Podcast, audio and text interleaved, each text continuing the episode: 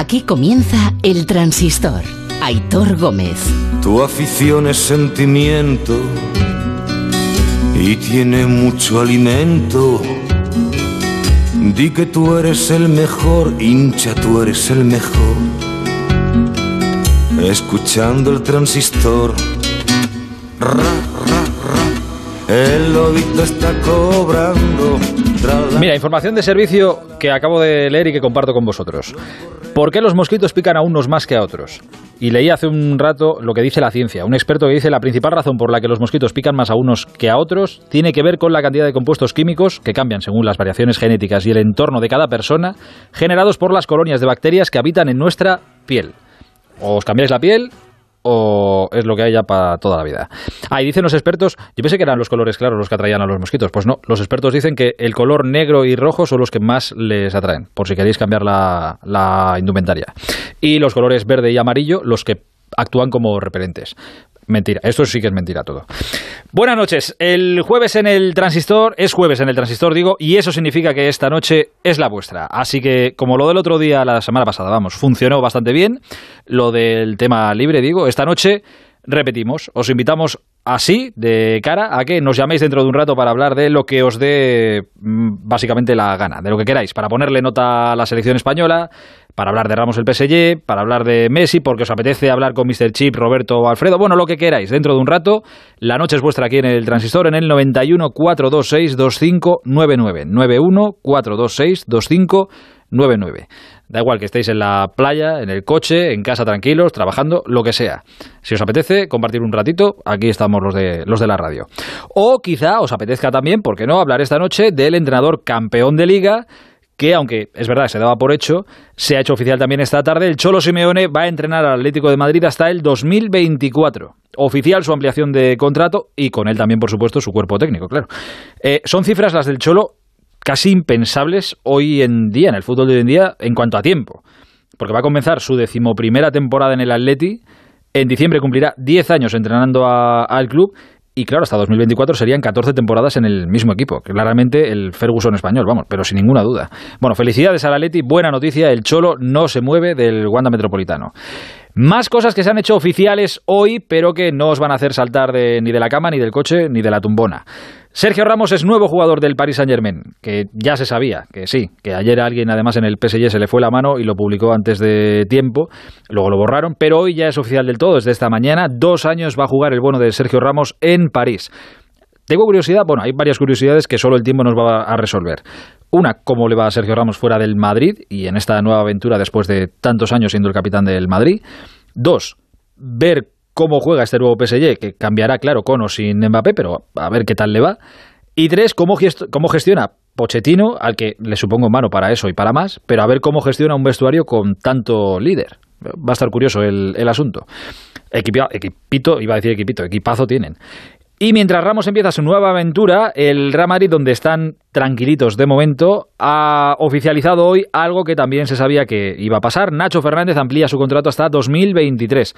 Es importante el matiz de amplía porque, desde 2023, dos años. No, es que tenía contrato hasta el año que viene, hasta 2022 le amplían un año más. En el Madrid ya sabéis que cuando pasas de 30 re- se renueva a los jugadores de año en año. Pues Nacho, hasta 2023. De más movimientos, bueno, luego os ponemos todo en orden de movimientos y presentaciones en el mercado de España. Eso sí, sigue el goteo de positivos después de las vacaciones. ¿eh? Según los jugadores vuelven a sus equipos y empieza el trabajo, pasan las pruebas pertinentes. Hoy, por ejemplo, cuatro positivos más en Osasuna. Hay que cuidarse, que el bicho no se ha ido ni mucho menos. Hay que cuidarse. Y fuera del fútbol, y hablando del puñetero virus, eh, a ver, porque ya sé que esto nos va a pillar a muchos kilómetros de distancia, en mitad del verano, que a muchos os pillará de vacaciones, pero es que es el evento deportivo por excelencia. Y hoy no es un buen día para los Juegos Olímpicos. Faltan 15 días para la ceremonia inaugural de los Juegos, el próximo día 23, y Tokio no está escapando a la pandemia. Si ves los números están bastante mejor que en Europa, pero es que ellos se quieren proteger lo máximo posible.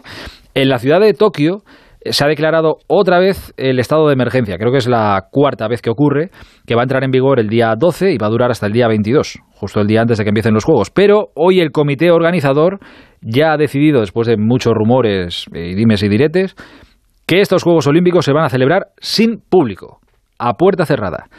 Ya era evidente que no iban a ser unos Juegos normales, que no iba a llenarse Japón de turistas extranjeros atraídos por un evento como los Juegos, que es lo que habitualmente pasa en los países que albergan los Juegos, y es el gran atractivo porque eso genera mucha pasta. El color lo iban a poner los locales que quisieran acercarse a los diferentes deportes, pero hoy se ha tomado la decisión de celebrar unos Juegos sin público.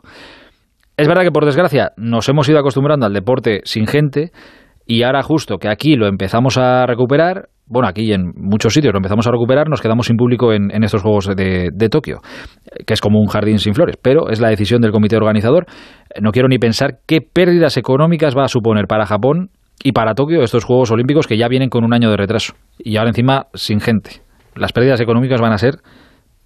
es que no caben los ceros en el folio. Luego vamos a estar allí con dos españoles que llevan años viviendo en Tokio porque la situación es cuanto menos especial no es problema de falta de vacunas, por ejemplo. Creo que es más que la población japonesa es reticente o está siendo bastante reticente a vacunarse, no se fían y por eso no quieren tampoco asumir riesgos. Bueno, mejor que nos lo cuenten ellos luego desde, desde allí. Preparando los juegos precisamente está la selección española de básquet que ha jugado hoy contra Francia. Bueno, ha jugado la masculina y ahora está jugando la femenina. Las dos en Málaga y las dos ante Francia preparando los juegos. La masculina ha jugado esta tarde, ha ganado 86-77 España a Francia. Hoy sí que era un examen ya más serio y ha estado bastante bien la selección, para qué negarlo. Y más cerquita, en Nimes ha terminado hoy la decimosegunda etapa del Tour de Francia, que ha ganado un alemán, Nils Polit, eh, uno de los que iban en la fuga del día, que ha saltado al final con fuerza para que nadie le haya podido ya coger, ni siquiera Imanol Herbiti, el español del Movistar, que se ha metido en la escapada, pero que se ha quedado sin piernas para poder pelear por la etapa. Estamos teniendo, la verdad, poquito protagonismo en estas 12 etapas que llevamos los españoles, la verdad. Pero bueno, todavía queda Tour por delante. Dicho todo esto, primera llamada de la noche para un tío que hace historia, bueno, que ya la viene haciendo y lo hace un poquito más, en su club y en la liga. No creo que haya muchos entrenadores que hayan durado tanto en, un banquillo. Yo creo, creo que no. Luego se lo preguntamos a Alexis. Jano Mori, buenas noches. Aitor Gómez, ¿qué tal? Buenas noches. Yo creo que la has clavado, ¿eh? Cuando has hecho ese símil con el Ferguson español, ¿eh? Tal cual. va camino, desde luego, de convertirse en eso. Van a ser eh, garantizados ya 12 años y medio con esta renovación. Eh, llegó en diciembre de 2011, renueva hasta 2024, tenía contrato hasta 2022. Era, mm, bueno, una renovación anunciada. Aquí en Onda Cero desde enero venimos diciendo que las bases habían sentado y que se estaba esperando para elegir el momento oportuno para anunciarlo. Hoy lo ha hecho el club eh, oficial y te voy a decir una cosa, y todo lo ha hecho pues muy al estilo Simeone. Desde hace tiempo en el Atlético de Madrid además de hacer las cosas bien, se habla poco y se actúa. Hmm. Que yo creo que es algo muy importante. Eso es lo que le gusta al Chado, es verdad. Sí, sí, es muy práctico, ya lo sabes, muy pragmático. Se hacen las cosas con normalidad, con naturalidad. Y como tú decías, pues eso de las 7 de la tarde lo ha hecho oficial el conjunto rojiblanco. Eh, renueva hasta 2024. Los datos del Cholo, aunque luego Alexis te va a dar muchos detalles, son espectaculares. Ocho títulos, 316 victorias en 527 partidos oficiales, dos ligas, una Copa del Rey, una Supercopa de España, dos Supercopas de Europa, dos UEFAs y ha renovado con todo su equipo de trabajo, es decir, eh, el profe Ortega, Óscar Ortega, el preparador físico, Nelson Vivas, su segundo entrenador, Pablo Bercellone, el entrenador de porteros, y Hernán eh, Bombicini, que es el tercer entrenador, el asistente de Diego Pablo Simen. Así que, eh, bueno, pues eh, me decían hace unos minutos desde altas esferas del club que en el Atlético de Madrid lo que se piensa es que esta ligazón, esta unión entre Simeone y el club va a durar mientras el club sea competitivo y eso significa que el club esté luchando por objetivos. No quiere decir que los consiga todos los años, pero que sea un equipo eh, sólido, seguro y desde luego con muchas prestaciones como ha demostrado este año con la consecución del campeonato de liga. Fíjate que yo respecto a esto que dices, y creo que lo hemos hablado alguna vez además, yo es que tengo clarísimo, sigo pensando, bueno, salvo catástrofe gorda, que para el Atleti, por ejemplo, sería no entrar en Europa una temporada, eso sería una catástrofe gorda, el Cholo eh, irá cumpliendo sus renovaciones hasta que gane la Champions. Una vez gane la Champions, que creo, ¿eh? es mi opinión personal, es la espinita que él tiene, una vez gane la Champions con el Atleti y pueda dejar al Atleti con una Champions en el Wanda, ahí ya sí que podrá decir a lo mejor un abrazo muy grande, objetivo cumplido, a otra cosa. Sí, lo que está claro es que en nueve temporadas consecutivas ha clasificado al equipo para la Champions, lo cual es un hito bastante importante. Y lo que está claro, estoy de acuerdo contigo, es, una, es, lo que le falta, ¿no? Es lo que le falta ese título de la Champions, lo ha acariciado, ha jugado dos finales, no lo ha conseguido, pero desde luego que se lo van a proponer y desde luego que cuando ocurra, pues veremos cuál es el escenario y qué futuro decide Simeone para él. Yo creo que es una grandísima noticia para el Atlético de Madrid y es una gran noticia para Simeone e insisto, desde el Atleti pues le dan mucha normalidad porque es algo que ya se venía gestando hace tiempo y a pesar de que siempre hay alguna voz discordante que pensaba que Simeone iba a cambiar de aires, está claro que ni Simeone puede estar en un sitio mejor ni el Atlético de Madrid puede tener un entrenador más eh, adecuado. Es decir, es como un guante a la mano, Hitor. Sinceramente es eh, un jugador, eh, fíjate, ha ganado cinco títulos como jugador y ocho como entrenador en Atlético de Madrid. Se dice pronto, pero desde luego lo más importante para mí, más allá de eso, es que ha devuelto al Atleti una cosa fundamental, ha devuelto el respeto y la competitividad. Eh, si es que alguna vez la perdió el, el, Atleti. Oye, ahora que me decías que hablabas con altas instancias, eh, esas altas instancias no te daban comunicación de ninguna oferta de 50 kilos por Saúl ni nada parecido. Eh, no. Vale, vale, vale. No, no. De hecho, mira, fíjate, Saúl tiene una cláusula de rescisión, tiene contrato hasta 2026, eh, tiene una cláusula de 150 millones de euros.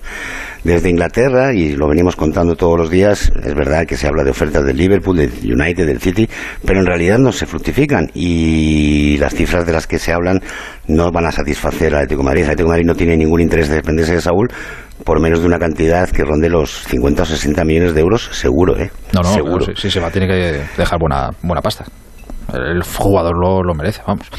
de, eh, momento está, eh, de momento está entrenando con sus compañeros, ¿eh? Sí, señor, sudando la gota a gota. A ver si me hace el profe Ortega un hueco, hombre. Quiero yo pasarme por la pretemporada. Me prendía bien, un par de días aunque sea. Eh, ¿Tú crees? Sí, sí, yo, por intentarlo no pasa nada. Luego ya vas a vas a pasar mal un ratito, ¿eh? Ya, vas a pasar mal, ya te lo digo yo. Pero cuando se pasa mal funciona. Ahí es cuando te miras al espejo y dices, ostras, ha merecido la pena. Hay, hay, hay que sufrir para estar guapo. Exacto. Y alguna vez ni sufriendo. Eh, Jarito, un abrazo grande esta mañana. Otro para ti. Adiós, adiós. Eh, este al que vais a escuchar ahora es el nuevo jugador del Paris Saint Germain. Este es Sergio Ramos, sus primeras palabras como jugador del PSG. Es un día muy especial, eh, estoy muy feliz de, haber firmado por, el Paris Saint Germain. Es un cambio muy grande en mi vida, es un reto nuevo, pero estoy orgulloso del paso que he dado y, vengo con, la ilusión de, trabajar y de ganar, que creo que es lo que mejor define a, a este club. Por lo tanto, un día que no se me olvidará nunca y es un placer formar parte de, este gran club. Bueno, la imagen la que puede tener cualquiera en el mundo. Yo creo que es un, es un club ya consagrado, un club sólido, un club que de, de, cortana, de una corta edad, pero que, que, sí que es verdad que ya es una realidad. No es, sigue siendo un proyecto eh, muy, muy atractivo, pero que ya es una realidad con grandes jugadores. Eh, lleva pues conquistando títulos ya unos años y quiere seguir creciendo. Para mí es una oportunidad de crecer también a nivel personal con, con este gran club y a nivel profesional pues intentar ganar, que es lo que todos queremos. Pues ya están por París Bernat, Ander Herrera, Sergio Rico, Pablo Sarabia y ahora se une Sergio Ramos y a eso le sumas que Neymar habla castellano perfecto, Keylor también, Di María, Pochettino, Paredes, hasta Mbappé lo habla perfecto, que se lo dijo Pochettino aquí una noche a José pues tú me dirás, es que no hace falta ni francés, no le hace falta ni francés al bueno de Ramos para jugar allí. Luis Fernández, entrenador, buenas noches. Buenas noches, señores. claro, tú pensabas, se ha ido José Ra, estos me dejarán tranquilos y ya no me llamarán a estas horas de la noche. Pues no, te equivocabas. No, no a mí no me molesta que me llamen, ningún problema. no, no, escucha, con no coger lo tienes arreglado, Luis, ¿eh? tú el día, que veas que somos muy pesados, tú nos cuelgas y ya está. Yo los cojo, yo los cojo siempre, no hay ningún problema para eso. Oye, antes de nada, eh, ahora que estamos hablando que se habla mucho español en el, en el Paris Saint Germain ahora, quería escuchar contigo, este es Sergio Ramos en francés, mira. Salut, c'est Sergio, content d'être avec vous, ici c'est Paris. ¿Qué, tal? ¿Buen nivel? ¿Hay materia prima? Va a tener, que mejorar y, no está no está tampoco tan mal, pero bueno, poco a poco lo va, lo va a ir aprendiendo y aprenderá las palabras que son las más importantes para dentro de un vestuario, dentro de un campo para para que se pueda conectar con, sus con sus compañeros. No, no, si sin castellano, vale. Si es que os habéis empeñado en fichar a gente que fiche castellano, os ha empeñado el PSG en fichar a gente que, hable castellano, y, claro, mejor, para entenderse todos bien. Mejor, claro. ¿Tú estás entusiasmado con el fichaje de, Sergio? no, no, estoy contento. Yo le he visto llegar ayer en la oficina, estuve, le he saludado y cómo no se puede estar contento de ver llegar un jugador como este, de esta de esta dimensión, de este de esta altura, como se dice, este jugador, pero le, vamos a desear, le voy a desear que se que se reencuentre lo más rápido con su en sus mejores condiciones, porque cuando estará en las mejores condiciones, porque ha estado con esos problemas que ha tenido durante la temporada con el Madrid y eso le ha, le ha pasado factura y queremos a, a Ramos el que hemos conocido el que con el Madrid, por eso que yo creo que tiene esa, está con esa mentalidad y le he visto contento, llegó con su mujer, con sus hijos y, y él se ha, se ha tomado estas decisiones que tiene ganas de, de aportar. Y aquí lo que me ha gustado mucho es que estando ayer, ayer en, la oficina y la gente que, los, que lo estaban esperando, mucha gente, mucha gente. Lo, Había mucha gente, fue un recibimiento de, estrella de, Ah, de, sí. de rock. Muy bien, muy bien. No, muy bien, me gustó porque llegó y se puso también a, a saludar y a, y a firmar autógrafo y eso eso le, le va a caer muy bien a él. O sea que le, le viste con ganas, bueno, como un toro está, sí. porque le hemos visto entrenando todos estos, estos Sí, días. sí. Supongo que le preguntaría, No, oye, ¿qué tal estás de la lesión? Te diría que bien, bien, ¿no? Que fantástico. No, pero eh, eh, tú sabes lo que pasa, que tú es una cosa por, eh, por experiencia.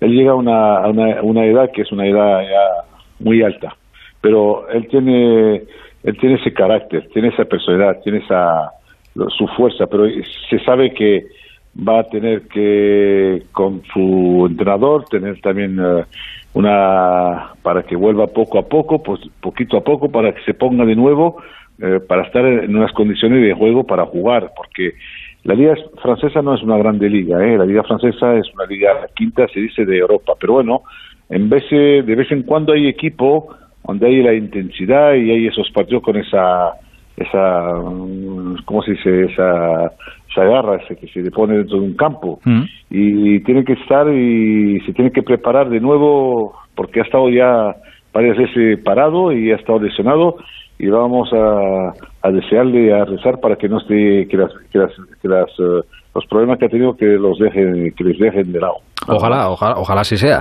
Mm. Eh, claro, ahora, ahora lo que hay que hacer es, en, claro, ya llega Sergio Ramos, que es una estrella mundial, que cuesta además un dinero, no llega para estar en el banquillo. Te- hay que encajarlo en, en el equipo. ¿Tú crees que cambiará el sistema, que, que la llegada de Sergio va a cambiar el sistema, que pasará a jugar con tres centrales ahora Pochettino? El sistema se puede, tú sabes hoy cómo se ve en la, en la Eurocopa, ¿eh? cuando, cuando se ve, Zidane también en el Madrid ha cambiado de sistema y Sí. ese él también jugaba con cuatro y, y una vez le yo poner a tres centrales y Mendy le ha puesto de, de central y ha puesto a Marcelo de, de carrilero. De carrilero, Por eso sí. que hoy, eso en el fútbol de hoy, estos, estos cambios de sistema con tres, con cuatro, eh, pues tiene que tener jugadores que sepan jugar con tres y con cuatro. Eh, Sergio sabe jugar con cuatro y también con tres y esto se puede se puede adaptar, se puede hacer, se puede poner.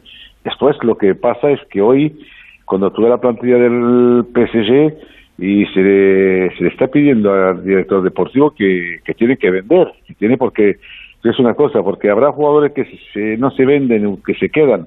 O hay jugadores que estarán mm, contentos, los que van a jugar, y estarán los que no jugarán no estarán contentos y eso esto crea como se está anunciando que va a llegar el portero de la selección de Italia Donnarumma. y cuando usted y cuando ustedes saben que usted lo han conocido nosotros lo hemos visto aquí en el PSG a Keylor Navas que ha sido fenomenal ha estado bien muy bien.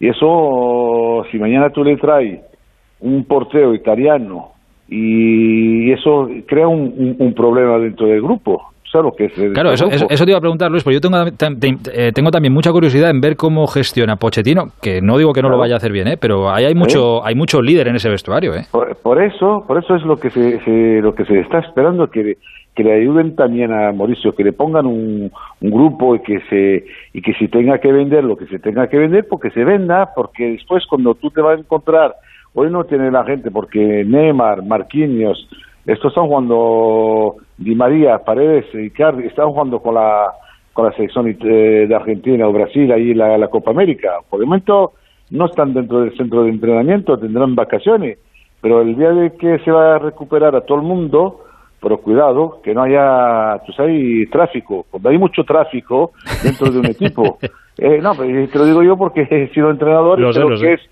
eh, lo que es cuando tú tienes mucha gente, hoy por ejemplo, has fichado tú a Wijnaldum, un, un centrocampista, que es un buen, un, un buen, buen de centrocampo, pero ahí tú tienes a Paredes, tienes a Danilo, tienes a Gay, tienes a eh, Sí, sí, que hay, tienes- hay muchísima gente, sí, es verdad. Herrera, y entonces tú tienes ahí seis. ¿Y en qué sistema? Si tú juegas con tres centrales, te vas a poner a dos, dos pivotes. Y, y están hablando hoy en el PSG que va a venir Pogba también, están hablando de Pogba. Y esto, bueno, po- y tiene que Yo, vender. yo creo que todo, todo, todo, ya no, todo ya no cabe. Y lo de Messi, No, entonces ya lo- nos olvidamos de lo de Messi, ya y, y por el definitivamente. momento, y, por el momento, cuando tú dices que yo soy vendedor, pues la gente no te lo van a comprar a- al precio que tú quieres vender. Claro. Es mejor, no, no quiero vender. Y así tú lo, por- por- los podrás vender seguramente, pero ahí, cuidado, porque hoy se está pidiendo al PSG que te venda por, tiene que vender por 150 o 200 millones de oro. Pero eso, es, eso es fácil, si quitando solo a Mbappé ya, ya tiene ese dinero. Sí, pero con la crisis que hay hoy, con los problemas económicos que hay en varios equipos en Europa, y no los pequeños, ¿eh? esos grandes clubes que no van a poder fichar como han fichado en los años anteriores, van a tener que esperar un año, dos años, que esto se ponga de nuevo bien, para que puedan volver a hacer las cosas bien. Y por hoy si llega, Sergio llega, está bien, pero en el PSG, bueno, pues habrá, habrá jugadores que van a tener que salir y el entrenador se, se desea que encuentre el mejor sistema para que, pero para jugar el sistema con tres o con cuatro, no, eso no hay ningún problema. Eh, eh, perdón, Eh, ya, ya sé que si te, si te dieran un euro cada vez que te han preguntado esto, eh, estarías en las Bahamas con tu propia isla allí tomando el sol ahora mismo. Mm. Entiendo que... ¿Tú crees que el camino va a ser que este año Sergio Ramos va a jugar con Mbappé y que Messi va a jugar en el Barça? Quiero decir, no ves ni a Messi en el Barça ni a Mbappé saliendo del de París. Yo, yo creo que esos jugadores que se están deseando, se, se, está, se están un poco, mucha gente se están, se lo están pensando diciendo, Messi eh, va a ir al PSG, eh, Mbappé va a ir al Madrid. Y yo creo que to- estos jugadores se van a quedar cada uno donde ¿Dónde están, están? En el club donde están. ¿Por qué? Porque Messi yo no lo veo salir de un Barça, porque Messi, su equipo es el Barça, su, su ciudad es el Barcelona y su equipo es el Barça con el que. Y Mbappé, yo creo que Mbappé quiere, quiere, se quiere quedar en el PSG, quiere, está un poco, eh, él no tiene problema con el Pochettino, él no tiene problema con los compañeros. Tiene un problema que seguramente en ese momento su relación, se dice, su relación con eh, Leonardo no es buena, se dice, ¿eh? Y, y por eso que se habla de que en los últimos tiempos ha sido el presidente que ha cogido el tema, que ha tenido que él entrar en las discusiones para que Mbappé se frene, que Mbappé se quede y se va a quedar. Yo creo que para mí se va a quedar. Pero bueno, la, lo que ocurre es que Mbappé, bueno, pues hay que esperar. Si llega al final del año, pues irá gratis, porque si, si, y si el PSG, bueno, toma una decisión, pues yo creo que por el momento hay discusión entre, entre el PSG y Mbappé, pero Mbappé yo no lo veo, yo lo veo que se queda, que se va a quedar en el PSG tranquilamente, ¿eh? eso para mí es así que se va a hacer y, y Messi se va a quedar en el, en el Barça. Bueno, ahí están echando cuentas, Luis. Eh, oye, hoy se ha hecho, por cierto, ya aprovecho y te pregunto por esto también, ya voy terminando. Hoy se ha hecho oficial lo que estaba firmado, pero bueno, había que oficializarlo después de la Eurocopa. Deschamps va a seguir eh, como seleccionador, eh, seleccionador francés hasta 2022. Eh, ¿Te jugarías una mano a que después eh, será Zidane el que coja la selección? Yo para mí después de cuando eh, si si Deschamps se va después de la de la Copa del Mundo el que cogerá la selección será Zidane porque Zizou lo desea, lo quiere, le gusta, le gustaría y, y bueno y por el momento el que lleva el tema es Deschamps y, se va a quedar hasta la hasta esta Copa del Mundo y para mí yo creo que el que para mí segura eso para mí en ese tema no hay ningún problema. Eso para mí yo lo veo también a, a Zizou coger la selección porque es un algo que le, que le apetece, es algo que le gusta y le gustaría mucho llevar a la- ir a entrenar a las selecciones de Francia porque ha sido campeón del mundo con esta selección también. Y a la gente también le, le encantaría. ¿Te ha gustado más Francia o España en esta Eurocopa? Me ha gustado mucho más. eh, he estado, Di la verdad, di la verdad, que ahora no escuchan en Francia, hazme caso. No, no, pero no, no, a mí no, es que lo que pasa es que yo he visto España no jugar tan bien, pero bueno, eso después le, dentro, y, me, ha- y me ha gustado mucho España cuando ha jugado ese último partido contra Italia, ¿no? Ha jugado un partido, Mm, ha buen dominado, ha, estado, ha sido superior, ha sido, pero bueno, si Italia también lo- en los cinco partidos anteriores, los cinco primeros ha sido mucho mejor que España, ha jugado mucho mejor. Y el problema de Francia es que Francia, el problema de Francia es que ha empezado bien la Eurocopa jugando un partido bueno contra Alemania, después contra Hungría ha estado muy mal y después cuando le toca a Suiza, pues eh, Suiza no, no le ha respetado, no ha respetado ese equipo de Suiza, porque cuando tú vas ganando 3-1, pues el partido lo tiene ya conseguido, pero al final eh, te, te, olvida de varias cosas y al final te, te hacen dos goles y te va a los penaltis y te eliminan, y, pero a mí Francia me ha, decepcionado, y España me ha decepcionado en la primera parte, pero frente a Italia me ha gustado mucho, y yo creo que si juegan de nuevo así, se, se puede ver una España que puede volver a estar ahí arriba en, lo, en el fútbol internacional. Ojalá. Eh, Busti, que, saluda al entrenador, joder, que siempre habláis ahí dentro. Aquí, es que tengo aquí a Busti, pero es muy tímido. Aquí, no, donde le escuchas es, es, la estrella de la televisión francesa. Sé, está en BIN ahí arrasando. Está en BIN Sport comentando todos los días sí, sí, los, sí, los partidos de los partidos de la. Ten cuidado lo que dices, Luis, que aquí lo vemos todo. ¿Sí? Sí, sí, sí, te vemos sí. ahí en bien sentadito en la mesa en un plato maravilloso, sí, sí, sí. Te seguimos, bueno, te seguimos pues de cerca. Pues muchísimas gracias. Nada, hombre, faltaría más. Entrenador, es siempre un placer charlar contigo, ¿eh? cuídate muchísimo. Igualmente, señores. Un abrazo, noches. adiós, adiós. Adiós, Luis, adiós, gracias. Eh, hola, Busti, buenas noches. No buenas noches. Nada. Eh, tú sí que no te podías imaginar ¿eh? que pudiéramos estar una... O a lo mejor sí, que pudiéramos estar hablando de Sergio Ramos con otra camiseta. Sí, bah, prácticamente ha desde amagos ¿eh? los últimos años. Desde que en la primera oferta en diciembre del 2020 le dijo a Florentino que no aceptaba y en marzo cuando dijo No, pero ya, pero ya había de antes de lo del United, lo de Japón sí. en momento o China, no me acuerdo ya lo que lo que era. Se llevó mal la negociación y al final hasta el propio Sergio Ramos se arrepintió, pero bueno, ya está en el PSG y ahora hay que desearle mucha está. suerte y que siga también como estaba en el Real Madrid. El que se queda es eh, Nacho. Sí, amplía un año más, terminaba en el 2022. Hay muchos jugadores que terminan el próximo año, pero por ejemplo con Nacho Madrid ya se ha cuidado bien, ha ampliado una temporada más, es un hombre que lleva ya, acaba de celebrar hace nada 20 años en el club, entró como Alevín, lleva 20 es años. Joven, ¿eh? Tiene 31 solo. Exacto, pues a los 11 años entró como Alevín, lleva 20 años ya, y 10 años en primera, porque debutó en abril del 2011, ahora mismo lleva ya 233 partidos sociales con el Real Madrid, y te decía que terminan muchos el próximo año, se va a hacer en los próximos días eh, oficial también las renovaciones de Carvajal y Benzema, el acuerdo ya es total, no hay ningún problema, los dos van a seguir en el Real Madrid, pero no así Barán, por ejemplo, que también termina el próximo año y de momento no hay acuerdo y está en la rampa de, de salida, con el Manchester United como principal candidato. También termina Bale, que el Real Madrid en este caso sí que le gustaría que ni siquiera hiciera esta temporada. Eso va, va, a estar complicado. Termina Isco, que tampoco se le va a renovar y ahora mismo también está en rampa de salida por si hubiera una, alguna oferta interesante. Y termina también Marcelo, al que tampoco se le va a ampliar el contrato, pero eso sí, hará esta temporada con el, con el Real Madrid. También termina Modri, pero bueno, con Modri es un caso particular, se le amplió un año. Año año y ya se irá viendo. Exacto, y se, y se irá viendo la, Lo que a él le apetece. la evolución. Y de momento sigue la pretemporada de momento casi el principal protagonista es Pintus. Hoy lo que más llama la atención en los entrenamientos del Real Madrid son las máscaras con las que han aparecido entrenando los jugadores para hacer pruebas físicas, los test que está haciendo que está haciendo Pintus y están todos los jugadores de los que dispone ahora Ancelotti menos Mendy, que sigue trabajando en solitario recuperándosele de la lesión que le mantuvo apartado en los últimos en los últimos partidos. Y hoy se ha confirmado también que el primer partido será en Glasgow, el 25 de julio jugará el Real Madrid un amistoso frente al Glasgow Rangers, el equipo que ha ganado la Liga Escocesa y que lo más conocido que tiene es al entrenador, Steven Gerrard, el legendario jugador del Liverpool. Pues contra, ¿Qué jugador? Contra esos jugará el Real Madrid el primer partido de pretemporada. Este año no hay gira en Estados Unidos, no hay gira en China y habrá solo partidos por Europa y el primero de ellos, como te digo, 25 de julio en Glasgow. Como dijo, como dijo Guardiola, ¿te acuerdas de aquella frase famosa? Antes se hacían pretemporadas, ahora se hacen giras. Bueno, pues ahora ya hemos dejado las giras y volvemos, por lo menos por la pandemia y todo esto, a las pretemporadas. Y es más, se hacen en casa. El Real Madrid la está haciendo sí, sí, en, sí. en, Valdeveas y la mayoría de los. Es verdad equipos... que eso daba, daba, mucha pasta, ¿eh? Sí, sí. Daba mucho dinero a los clubes. El Real Madrid y el Barça, sobre todo, otro de los eh, sitios donde dejan de ingresar dinero es en estas giras, el Real Madrid y el Barça, que llevan una similitud más o menos en Para cuanto Estados a cobros. Unidos, Exacto. Asia, no cobraban sé entre 3 y 4 millones de euros por, por partido y hacían allí ya las, las pretemporadas. Pues fíjate, una gira ya tenías el contrato de uno de los jugadores pagado, o de dos, o de tres. Gracias, Busti. ¿eh? Hasta luego. Eh, son las 12 de la noche, pues nos queda un montón de programa todavía. El transistor.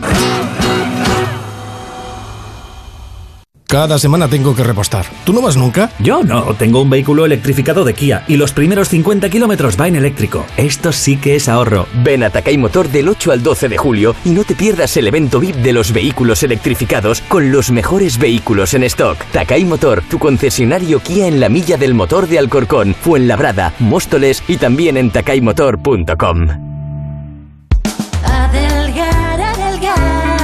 Ahora es el momento de recuperar tu figura para este verano, porque todos nuestros tratamientos tienen hasta un 43% de descuento. Método adelgar, adelgazamiento, estética. Ahora es el momento. Reserva tu cita informativa gratuita y sin compromiso en el 91 577 4477 y en adelgar.es. ¿Problemas de humedad? Iberdeco Humedades es la solución. Devolvemos la salud a tu vivienda con nuestros tratamientos antihumedad definitivos, de principio a fin, hasta 30 años de garantía. No lo pospongas más. Solicita ahora un diagnóstico gratuito en iberdecohumedades.es 910 3110. Restaurante Carlos Tartier en la calle Menorca 35 te ofrece pescados frescos, cachopos, el verdadero cabrales y mucha, mucha sidra natural. Restaurantecarlostartiere.com Para ser el primero tienes que trabajar duro, mejorar cada día y no bajar nunca la guardia. Para ser el primero tienes que venir a probar el nuevo Nissan Qashqai. Visita tu concesionario Nissan del 9 al 17 de julio y sé el primero en conducir el nuevo Nissan Qashqai electrificado con tecnología Mild Hybrid y etiqueta Eco. Red de concesionarios Nissan de Madrid. Facebook, Twitter, YouTube, hay más de un medio para que nos sigas. ¿Cuál te gusta más? Onda Cero es la radio que siempre va contigo, porque estamos en las redes sociales para que nos sigas, para que opines, para que compartas noticias. OndaCero.es, más y mejor. Si para volar solo confías en los expertos, ¿por qué no dejas tu Opel solo en manos de quienes mejor lo conocen?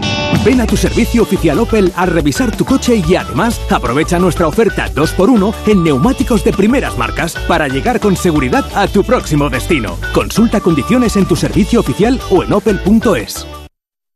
En Onda Cero seguimos en el transistor. Aitor Gómez. Eh, os recuerdo que esta noche de jueves es eh, vuestra noche aquí en el Transistor y durante el verano, pues si tenemos la ocasión, pues lo seguiremos haciendo. Que eh, dentro de un rato os esperamos para hablar de lo que buenamente os dé la gana, de Ramos, de lo de Messi, de la selección que esta semana caía en la Eurocopa, de lo que queráis, en el 91 426 2599, llamáis, cogéis vez y dentro de un rato charlamos. Entre otros estará Alfredo y Alexis y Roberto. Bueno, si antes lo decimos, antes pasa. Justo anoche le decía a Alfredo, oye, hace como tres o cuatro días que no escuchamos a la porta decir nada. Y esto es para preocuparse o no. Bueno, hasta hoy. Y es que esta mañana los compañeros de, de, la sexta de Jugones han hablado con Javier Tebas, con el presidente de la liga.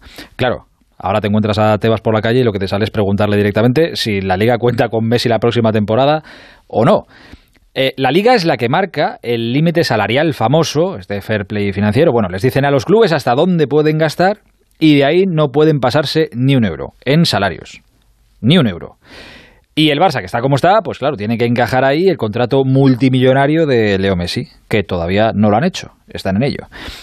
Tebas esta mañana en la sexta insistía una vez más que las reglas son las que son para todos, se llame Messi o Pepito Pérez. A 8 de julio, ¿usted cree que Messi empieza la liga el día 15? No lo sé, es que no estoy en el fútbol. Las normas son las que son, pero es que las tiene que cumplir desde el Alcorcón hasta el Fútbol Club Barcelona, ¿no? Una cosa es pasarse el límite salarial y otra es que pueden incorporar o renovar jugadores con la regla del que llamamos del 1 por 4 Cada 4 euros que me ahorro, un euro puedo incorporarlo, ¿no? Si el Barcelona no consigue sacar a ningún jugador, ¿Leo Messi podrá inscribirse en la liga o es imposible? No, si no sale ningún jugador es imposible. Pues más claro el agua, la verdad. Y después el presidente del Barça, Joan Laporta, ha tenido un acto hoy al que ha ido con Ronald Koeman. Por cierto, eh, por lo que se veía, parecía que había bastante buen rollo, o sea que ya han quedado atrás aquellos días de Koeman sigue, no sigue, le he dicho que espere a ver si encuentra algo mejor. Bueno, todo eso ya pasó. Y cuando le han preguntado hoy a Laporta por cómo iba todo, por lo que había dicho Tebas, Laporta ha dicho, todo va bien. Todo va bien. Vamos, la última vez en la que se explayó de verdad sobre este asunto fue aquí con José Ra, cuando le preguntó José Ramón, me han dicho que va a renovar Messi dos años y que se lo van a pagar en cinco. Y la porta dijo aquello de, no está mal encaminado usted, pero estamos en ello. Y en ello están. Alfredo, buenas noches. ¿Qué tal? Muy buenas noches, Héctor. Un día más, un día menos. Sí, y menos dinero posiblemente para renovar a, a, Leo Messi, esa es la, la realidad. Lo decíamos ayer, si no salen jugadores no es posible que entren. Evidentemente. Ah, Alfredo, vamos a, perdóname, vamos a hacer una cosa porque te escuchamos en la lejanía. Sí, ahora, ahora, ahora. Ahora infinitamente mejor, hombre. ¿Dónde va a parar? Ahora sí. Ahora sí. sí.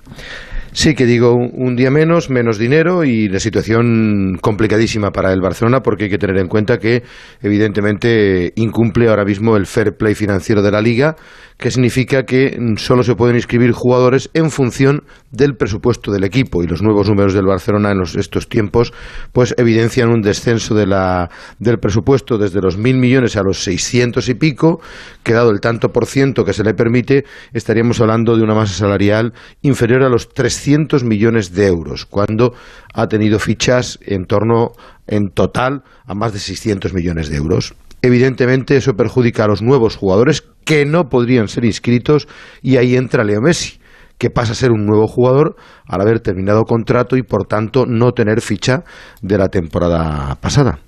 Claro, al final lo que lo marca absolutamente todo, como estáis viendo, es el límite económico este que establece la liga, el límite salarial que para algunas cosas está bien, porque ya nos evitamos ver mm, desapariciones y quiebras de clubes y que los clubes gasten, gasten, gasten y que luego aquello quede en la absoluta ruina, ¿no? Por eso está bien. Pero como se está hablando tanto de esto, queríamos eh, aprender un poquito y llamar esta noche a alguien que nos pudiera explicar bien cómo funciona esto y qué soluciones hay, si es que hay alguna. Esto aplicado al Barça, eh, ahora, pero que vamos, vale para todos los clubes, que así funciona esto para todos. Eh, y hemos llamado a Mar Ciria, que es director general y fundador de Diagonal Inversiones, y creo que esto os lo tiene bastante, bastante controlado. Hola Mar, buenas noches. Buenas noches, encantado de estar aquí. No tenemos vergüenza, ¿eh? anda que llamar a estas horas para hablar de economía. Antes de irse a la cama. No, pero últimamente está de moda, o sea que no hay, no hay ningún problema. Ya, ya, ya, pero somos unos sinvergüenza. Pero vamos, esto lo, sabíamos ya antes de empezar. Eh, oye, Marc, eh, por empezar por el, por el principio, como, como si fuera yo tonto, que un poco no te digo que no. El límite salarial, ¿Cómo se establece? ¿Cómo le dice la liga eh, a un equipo, a otro, en este caso al Barça, por ejemplo, puede gastar tanto en salarios y de aquí no te puedes pasar? pues se establece con la facturación. Hay una parte de facturación que todos conocemos y que es es clara y además se tiene que demostrar delante de la liga. Una es los derechos televisivos y otro los sponsors y patrocinios. ¿no? Eso, la liga lo que nos pide, lo que le piden los clubes son los contratos con estos sponsors. A partir de ahí hay otro que es un ingreso variable, que sería lo, todo lo relacionado con el match day. Evidentemente, estadios y todo lo que significa merchandising, un club global como el Barça, para que os hagáis una idea, solo el museo representó 60 millones de euros eh, o todo lo relacionado con el merchandising, pues 60 más, ¿no? Todo eso, pues eh, se pierde en un club que es global y no local, en el sentido en que tenemos mucho más claros los ingresos, ¿no? Entonces, a partir de ahí, tienes los ingresos, descuento tu deuda inferior a un año y descuento tus pérdidas de ejercicios anteriores. Si tú has perdido 100 millones el año pasado, por decirlo de algún modo, para el nuevo ejercicio el límite salarial, te voy a descontar estos 100 millones del límite salarial eh, con la intención de evitar de evitar fallidas, ¿no? de, evitar quiebras. Y a partir de ahí sale una cifra. Eh, la cifra que había hasta ahora pues eran de estos 347 millones y ahora lo que tenemos que, que, esperar es el nuevo presupuesto basado en lo que os he dicho a partir del nuevo presupuesto y sobre todo si el ejercicio se cierra con las pérdidas que se está que se parece que pueden ser cercanas a 300 millones o no. Entonces, claro, todo eso determinaría em, quizás un, un límite salarial inferior al de estos 347 millones. No sé si me he explicado, ¿eh? si no, volvemos. No, no, perfectamente, perfectamente. Volveremos en, en algún caso, volveremos, ¿eh? porque esto... Sí, pero que si hubiera ingresado más el Barcelona, si hubiera ingresado más el Barcelona en este último año, antes de 30 de junio, a buen seguro que ese presupuesto de fichas sería mucho más alto bueno, como ha sido históricamente, ¿no? Si, al Barcelona le ha caído un meteorito, o sea, el Barcelona tuvo un problema que fue las renovaciones a partir de la salida de, Neymar, se quiso fidelizar a jugadores eh, con, uno, con unas renovaciones y unos fichajes un 40% por encima de los principales clubes europeos, incluidos el Real Madrid. O sea, para que os hagáis una idea, el segundo escalón del Barça eh, es de 30 millones netos, mientras que en el Real Madrid el jugador que más cobra ahora cobra 17 millones netos, ¿no? Con eso lo que, lo que queremos decir es que la gestión económica cuenta muchísimo a la hora de renovar y fichar, pero evidentemente el Barça con ingresos de 900 millones estaría en una masa salarial de eh, 600 millones. ¿Qué ha ocurrido? Ha caído un meteorito en forma de falta de ingresos y entonces eso ha determinado que la masa salarial se tenga que bajar y evidentemente no caben los contratos actuales, ¿no? No caben dentro de esa masa salarial. Una pregunta que me surge es que, claro, ha caído el meteorito y esto ya no lo, no lo podemos cambiar. Pero es verdad que eh, estamos viendo ahora, ostras, de, los grandes clubes, el que peor está de largo en este, eh, económicamente ahora mismo es, es el Barça seguramente por lo que estás diciendo tú, porque a partir de la marcha de Neymar, pues se hicieron contratos y se firmaron contratos que ahora están pasando esa factura. Claro, si no hubiera caído el meteorito, eh, a lo mejor el Barça hubiera seguido andando, pero hubiera explotado en algún momento. Quiero decir, esto sin, sin el meteorito, sin la pandemia, ¿hubiera también reventado por algún sitio en algún momento? Sí, con, con Alfredo lo comentamos una noche con, con José Ra, eh, hubiera, hubiera reventado porque estábamos comprando jugadores a base de deuda. Tú piensas que las líneas las líneas de, financiación del Barça estaban hasta las cejas, las eh, lo que se llama las pólizas inferiores a un año o la deuda estaba eh, estaba eh, hasta hasta arriba de todo, ¿no? No podías pedir casi el, el, grifo estaba absolutamente cerrado porque habías acabado con toda la financiación posible. Por tanto, el Barça ya estaba utilizando estrategias como los intercambios que todos os acordáis, Neto sí. o Artur Pjanic, Artur para cuadrar y no dar pérdidas en ejercicios anteriores, ¿no? Pero la realidad, o sea, si sales de, de lo que es el maquillaje contable, es que el Barça llevaba dos ejercicios anteriores con pérdidas. Por tanto, lo que he dicho primero, ¿eh? el primer culpable de esta situación, evidentemente, es la gestión económica de, la anterior junta. Eso, eh, eh, o sea, eh, eso es lo primero que debemos asumir como eh, todos los que somos aficionados o socios al Barça. Eso es lo primero que debemos asumir. La segunda es y ahora os voy a dar un poco mi opinión financiera, si os parece, es igual que en Europa el BCE ha hecho la mayor aportación en forma de helicóptero financiero de, regar y de salvar a compañías como por ejemplo el sector el sector aéreo o en Estados Unidos Biden ha anunciado la principal eh, ayuda para infraestructuras de toda la historia de Estados Unidos por la quiebra de, de, COVID, lo que sí que entiendo es que el representante de la patronal, sin hacer ningún favor ni ninguna excepción, debería aplicar unos criterios de flexibilización y eh, pero evidentemente control financiero y decir, oye... En, este caso te, refieres a Tebas, ¿no? Como sí, presidente de la patronal. Sí, evidentemente, o sea, como presidente. O sea, oye, en dos años preséntame un plan mmm, viable en el que tú vas a recuperar ingresos y en el que ahora mismo ni la Liga eh, ni el ni el Barça como club y representante de la liga eh, puede puede eh, permitirse no contar con ciertos jugadores. Claro, es, Entiendo, es, ¿eh? es, correcto, pero ahora yo me, yo me pongo en la posición de del Albacete, del Alavés, del Villarreal o del presidente de la patronal en este caso y te digo, oye, Barça está muy bien y lo siento mucho y tú me aportas muchísimo, pero que es que el que se ha metido en esta gestión y en este lío ha sido tú solito, con lo cual no me pidas ayuda porque si me pides tu ayuda te tengo, tengo que ayudar a los otros 21 clubes de la Liga no, de Fútbol que lo están pasando mal también. ¿no? Sí, claro, pero Mar, las visiones Mar, Mar, son, son el, las dos. El, el tema está en que estamos hablando de época de pandemia, es decir, hasta qué punto hay que medir con rigurosidad todo en condiciones que no son normales, que son excepcionales. Es decir, la mayoría de los clubes han dejado de ingresar porque no han tenido público, porque no han tenido esos ingresos normales. Pero el único, el único equipo que está así de ahogado es el Barça. Bueno, pero también por pero, su, pero eso es... Eh, también sí, sí. porque el Barça tiene ingresos colaterales que otros clubes más locales, por ejemplo, menos globales, no tienen, ¿no? Entonces, estamos hablando de que el Barça tiene casi 350 millones de euros de ingresos que no tienen que ver con, con derechos deportivos y sponsors, sino es otra cosa es lo que es un, un, un, equipo global, es merchandising, es todo el tema de turismo en el campo, todo eso da eh, casi un 30% del presupuesto. Te has cargado un 30% del presupuesto. Yo me pregunto, independientemente de que evidentemente, y lo he dicho, ¿eh? el principal culpable es el Barça, si el Barça no hubiera arriesgado eh, en fichar, en traer estrellas, en ser competitivos, etcétera, los derechos televisivos serían los mismos para todos los clubes o ya no. Ya, o sea, pero, pero, al final, pero es un no, riesgo no. eso muy gordo porque ahora cualquier club dice, va, pues arriesgo porque luego tengo un colchón en el que, en el que ampararme.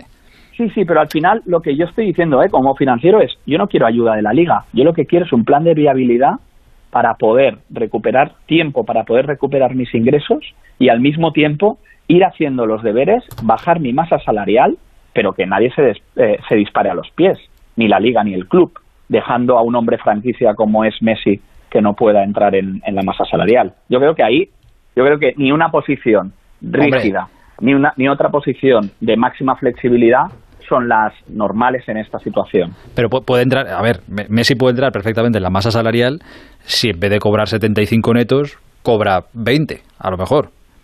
Bueno, en eso, está. En eso está es que cambiar, cambiar todo, cambiar todo esto, no, oye, ayúdame, tal, no sé qué, no sé cuánto, ya, pues chico, no le pagues a Messi lo que 75, claro, es que ¿qué le vamos a hacer? Convéncele para que se quede por menos y lo cuadramos. Lo que, lo que estamos hablando es que para entrar ahora mismo en la masa salarial, los inscritos ya constan, o sea, los inscritos podrían, eh, podrían eh, seguir aunque estuviéramos pasados de la masa salarial, ¿vale? O sea, la liga lo que te dice es, los jugadores que tienes inscritos, aunque te pases de la masa salarial, te voy a sancionar, la sanción máxima eh, eh, son 300.000 euros. Por tanto, los que están inscritos pueden jugar y si te pasas de la masa salarial te sanciono, pero los que no están inscritos, aquellos fichajes o, en este caso, me se ha expirado contrato y por tanto se tiene que volver a inscribir su ficha en, la Liga de Fútbol Profesional, pues esto sí eh, tengo que jugar la regla del 4-1, ¿no? Por cada 10 millones que tú rebajes de masa salarial, te voy a dejar incorporar dos y medio, para que os hagáis una idea así rápida. Entonces hay que deshacerse de muchísimos jugadores en los que el club tampoco tiene todas las herramientas, porque cartas de libertad, sesiones o traspasos, ¿estamos de acuerdo? Traspasos se ha pinchado el globo para todos. A ver que hoy aleña 5 millones eh, de traspaso, eh, es que, claro, para la, para la, cantidad que tiene que liberar el Barça, no parece que estás quitando minucias, o sea, al final no te sirve para mucho. Y entonces te digo, bueno, pues voy a aplicar lo mismo que aplicaríamos tú y yo en una empresa, ¿no? En una empresa que tú y yo, tú y yo tenemos una SL, nos baja el 30% los ingresos, ¿y qué hacemos en esa empresa? Pues tenemos que despedir a una serie de personal, ¿no? Que es el gasto fijo que tiene la compañía. Oye, me ha bajado esto, eh, la gente que yo entienda que tiene menos rendimiento, etcétera, pues oye, eh, despido 30 días por año trabajado, etcétera. Pero la liga lo que te dice es, si este jugador te demanda porque quiere el total cumplimiento de tu contrato, no te voy a restar de la masa salarial lo que le queda a este jugador por cobrar. Por tanto, no me sirve tampoco lo que nos podría servir en cualquier otro sector eh, de, empresa. Laboral. Entonces, ahora con, la, con tu visión económica eh, y estando trabajando en ello, como está el Barça y está el presidente de la Laporta, ¿qué salida hay? Si es que la hay. Para mí hay, hay, hay varias cosas que seguro que está trabajando el, club. Una es hacer un presupuesto agresivo, o sea, hay que volver a un presupuesto en el que en el que pensemos que vamos a recuperar todos esos ingresos que os he comentado que hemos perdido, por, por lo menos una buena parte.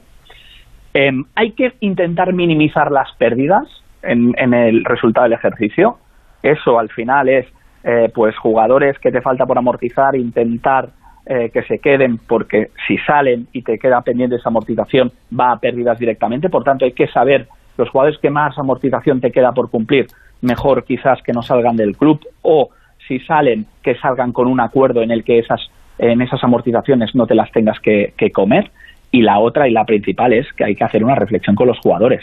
Desde el 2017 hasta hoy han cobrado entre un 30 y un 40% más de cualquier equipo de Europa que después nos ha pasado la mano por la cara en Europa y decirles, chicos, esto va de recortarse, no de diferirse. Eh, claro, es que hasta ahora lo que se ha hecho ha sido diferir. Claro, es que, es que es el único club. Es decir, cobro lo mismo, pero en más años. El único club de Europa, eh, de los clubes que han presentado recortes a los jugadores, que la única plantilla que no ha aceptado recortes. No, los Solo ha aceptado diferimiento. Exacto. Claro, pero Mar, Dime, Alfredo. por lo que tú estás diciendo, eh, con los números en la mano, con Messi que ganaba 100 millones, que posiblemente esté negociando por la mitad, con Griezmann que ganaba 30 millones limpios por temporada, es absolutamente imposible que con este fair play financiero los dos sigan la temporada que viene en el Barcelona. Eso es seguro, ¿no? Mm, yo creo, eh, mi opinión financiera es, si los, si los jugadores eh, más relevantes de la primera plantilla se bajan el sueldo un 40%, no se lo difieren, sino se bajan el sueldo un 40%, elevamos un presupuesto en el ejercicio que viene, elevamos el, presupuesto que pase de los 500 y pico a los 700 millones, porque vamos a volver a tener eh, ingresos atípicos, por decirlo de alguna manera, que atípicos no, porque eran regulares, porque el museo, el merchandising lo cobrábamos cada año. Si recuperamos esos ingresos, por tanto, y minimizamos las pérdidas en los resultados, deberíamos volver a tener un presupuesto eh, eh, más elevado en masa salarial, eh, estaríamos igualando o acercándonos más a los 400 millones y ahí sí que podemos eh, podríamos meter a Messi siempre que entrara con, con lo que tú dices, ¿eh, Alfredo, con una reducción de un 50% del, del salario. Claro, ahora, ahora yo le, le digo a la gente para que se hagan una idea. Con un 40%, claro, es pedirle a un jugador que tiene su contratito bien firmado por el Barça, decirle, oye, chico, eh, es que no puede ser, te tienes que, me tienes que perdonar o me tienes que dar 12 millones de euros, por ejemplo, a Griezmann. Claro, ahora hay que pensar, cada uno en vuestra casa, diréis, si vosotros tenéis ese contrato y os dice el jefe, oye, 12 millones o la empresa se va a pique, ¿vosotros qué hacéis? ¿Le decís, vale, vale, pues nada, quédate con los 12 o decir, no, no, no haberme firmado? No, pero Esa es la- ese es el, el asunto. Marc ha puesto el dedo en la llaga en un tema muy importante. Los jugadores con ficha más alta y de los que querría prescindir el equipo son Coutinho, falta mucho por amortizar. Pjanic, falta mucho por amortizar. Entonces eso es casi una garantía de que son los jugadores que no deben salir, porque si no te están generando un problema para la temporada que viene. Así que yo creo que es una situación delicadísima y tiene que hacer unos bailes la porta Pero increíbles, ¿no? Esto sí que van a ser bailes, y lo de Luz de Gas era una broma, esto sí que van a ser bailes. 160 millones de amortizaciones pendientes y eso la verdad es que eh, es complicado de, de- de poder afrontar. Yo, yo creo, y contestando un poco a la reflexión que hacías, ¿eh? Eh, sí que es verdad, de- o sea, es pedirle a alguien que rebaje un 40% eh, su salario, pero es que también la reflexión viene de, pero es que has estado cobrando un 40% más de tu, de, tu, de tu rival, de tu competencia en la misma posición en los principales clubes de Europa. O sea, has estado durante estos tres años también cobrando un exceso de ficha por mala gestión económica, ¿eh? Que ahí el jugador al, al final pues también tiene que decidir, pero que, que lo que quiero decir es, Marc, oye, puedo, puedo ser, puedo, ser muy puedo ser muy romántico, pero si me lo han firmado, el romanticismo se va a pique y ahí lo Está siento claro. mucho. Yo, los Está 12 claro, son los está 12 y yo me los llevo. Yo, eh, yo, esto yo. o búsqueme a alguien que me pague dos. Eh, Exacto, o búscame, tráeme tú una oferta tal, si no, yo aquí estoy sentadito. se podría dar y como última como última reflexión se podría dar el hecho de que hubieran jugadores que se pudieran inscribir para jugar la Champions League y que no se pudieran inscribir para jugar la Liga de Fútbol Profesional. Claro, es que en la Champions League aquí parece que el Paris Saint Germain puede inscribir todo lo habido y por haber. ¿Qué diferencia hay en el fair play financiero de la Champions? Bueno, es que no existe. O sea, Ceferín lo que, lo que está diciendo es que... Bueno, no que- existe, entre- aparentemente sí que existe, quiero decir que les han investigado y tal, que luego Sí, pues, llegarán sí. a nada. Pero... Bueno, ya has visto lo que la sí, sí, sí. del sitio. Eso tal, sí, ¿no? Mira, en, en eso Tebas- en eso estás de acuerdo con Tebas, eso es la, la línea. Ahí sí que no hay tu tía.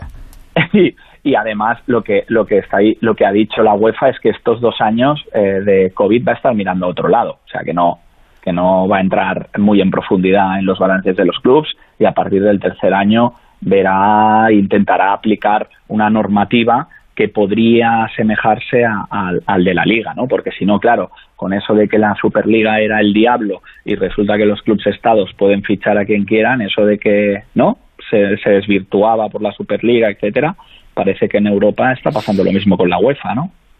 Lo dejo abierto aquí. esto, No, no, ¿eh? sí, sí, Este no, no, sí, sí, es, sí, es- es así. Joder, es que estos son unos melones.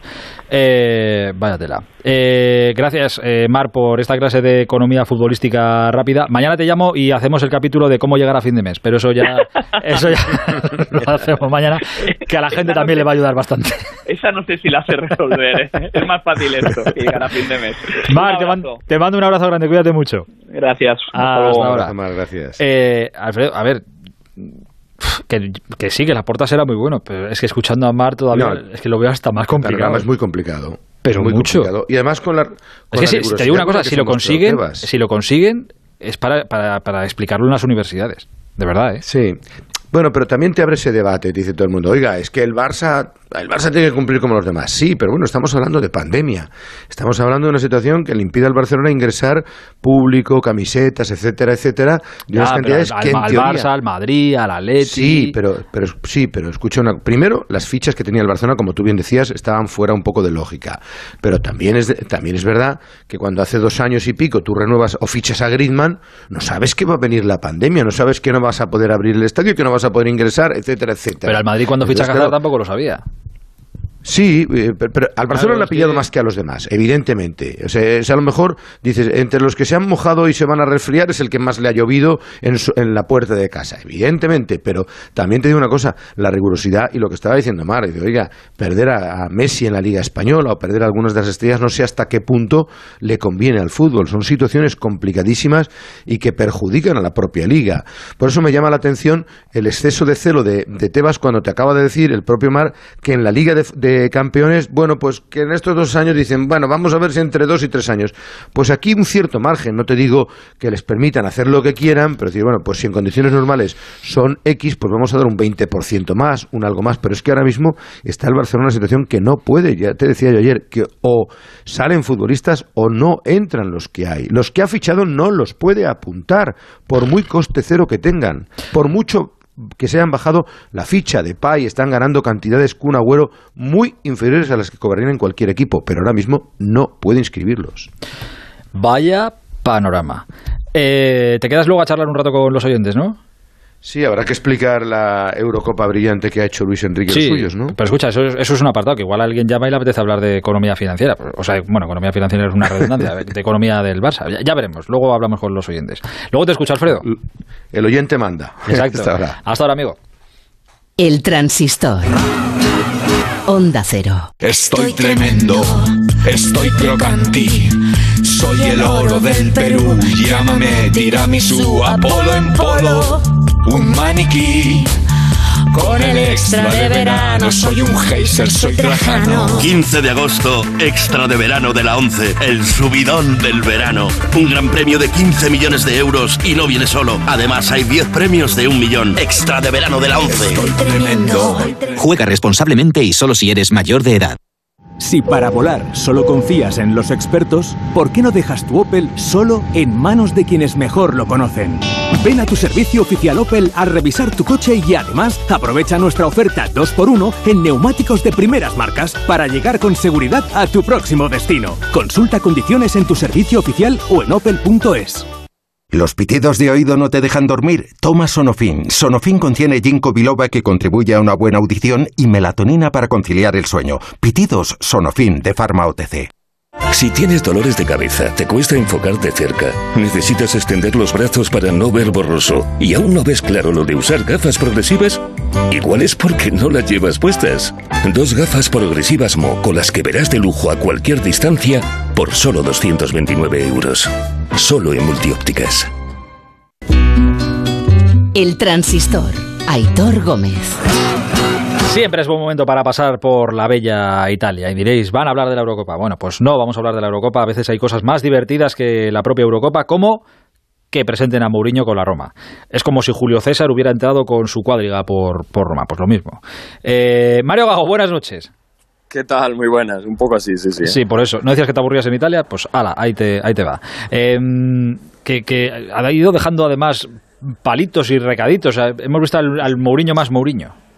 Sí, sí, sí, porque le han recibido muy bien en Roma. Le han recibido, el otro día llegó a Roma, ha sido un auténtico espectáculo, aplausos, aficionados con banderas y un poco, bueno, es la esperanza de la Roma para primero volver a Champions y luego ser un equipo que pueda luchar con los grandes para, para meterse en el Scudetto, en la lucha por el Scudetto. Y en la presentación que ha tenido Mourinho en Italia, donde se le recuerda muchísimo por lo que ha hecho en el Inter, bueno, pues los, los aficionados del Inter le tienen como un ídolo.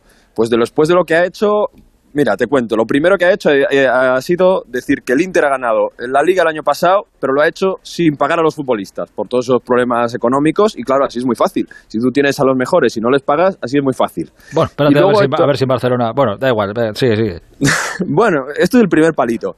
Y luego un palito a Antonio Conte porque, bueno, han dicho eh, prácticamente qué, qué te parece que Antonio Conte lo que ha hecho en el Inter, ¿no? De, conseguir una liga después de tantos años de la Juve es algo histórico. Dice, bueno, en cada sitio hay entrenadores históricos muy grandes, ¿no? En la Roma está Capello y en el Inter estamos Elenio Herrera y yo. Después de nada más, después de eso no hay nada más, como dejando claro que yo, yo estoy a otro nivel.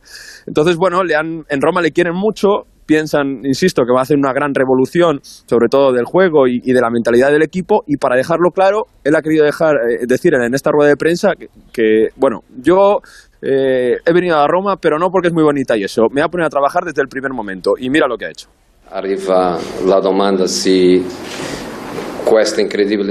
Si pensáis que esta increíble ciudad es la única razón por la que estoy aquí, yo respondo ya que no.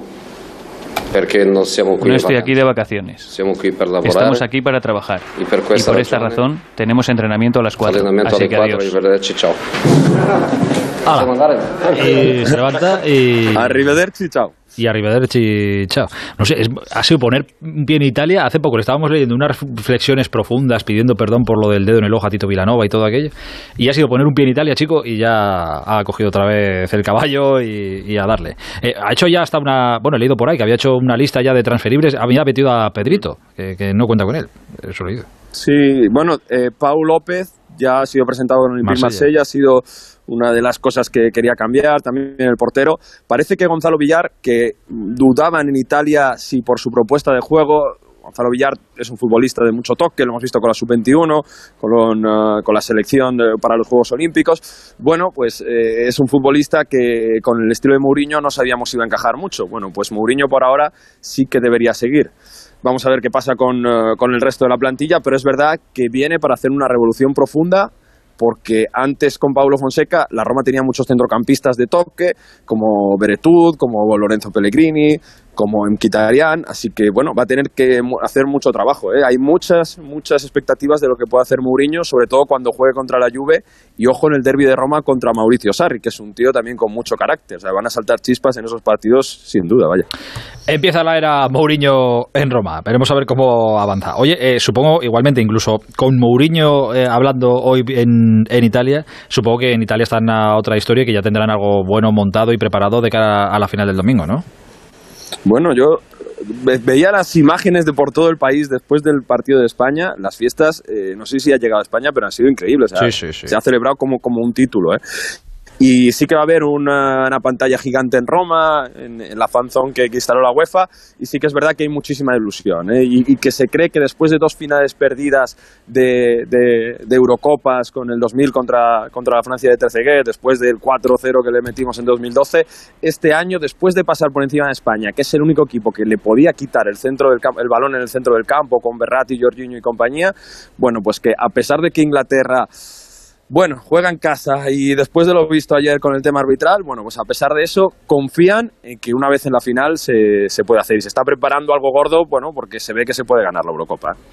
Mario Arrivederci. Ci vediamo domani, ci sentiamo domani, ciao. Chao, chao. No, creo que me ha dicho hasta mañana, pero no lo tengo muy claro. Eh, nos vamos a marchar ahora enseguida a Tokio, eh, os decía al principio. Creo que es interesante lo que nos tienen que contar desde allí. Recuerdo que en dos semanas eh, es la ceremonia inaugural de los Juegos, el día 23. eh, y que en cuanto a imagen van a ser de los más tristes de la historia porque van a ser sin gente, a puerta cerrada. Ahora vamos a ir para allá, que está amaneciendo, a ver qué, qué nos cuentan.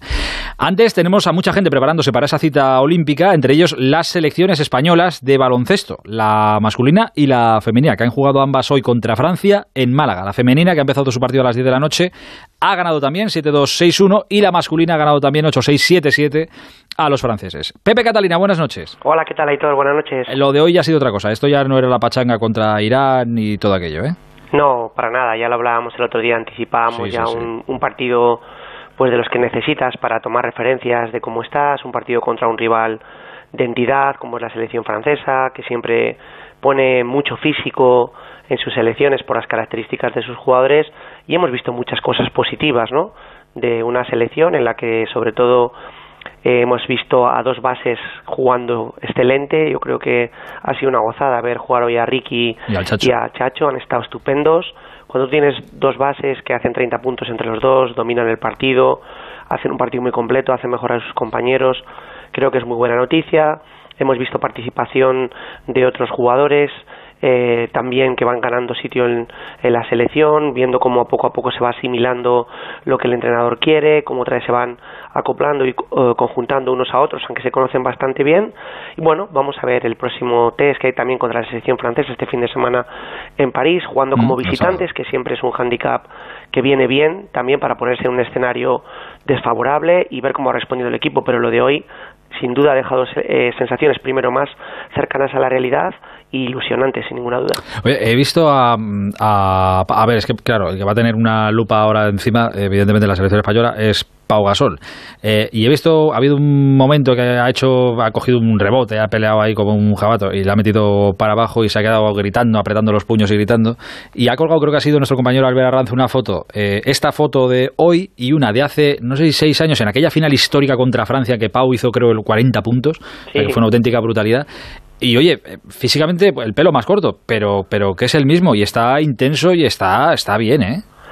Bueno, yo creo que sobre todo lo que tiene es una pasión y una ilusión que yo creo que derrocha por todos los sitios, ¿no? Y que esto le hace todavía jugar mejor.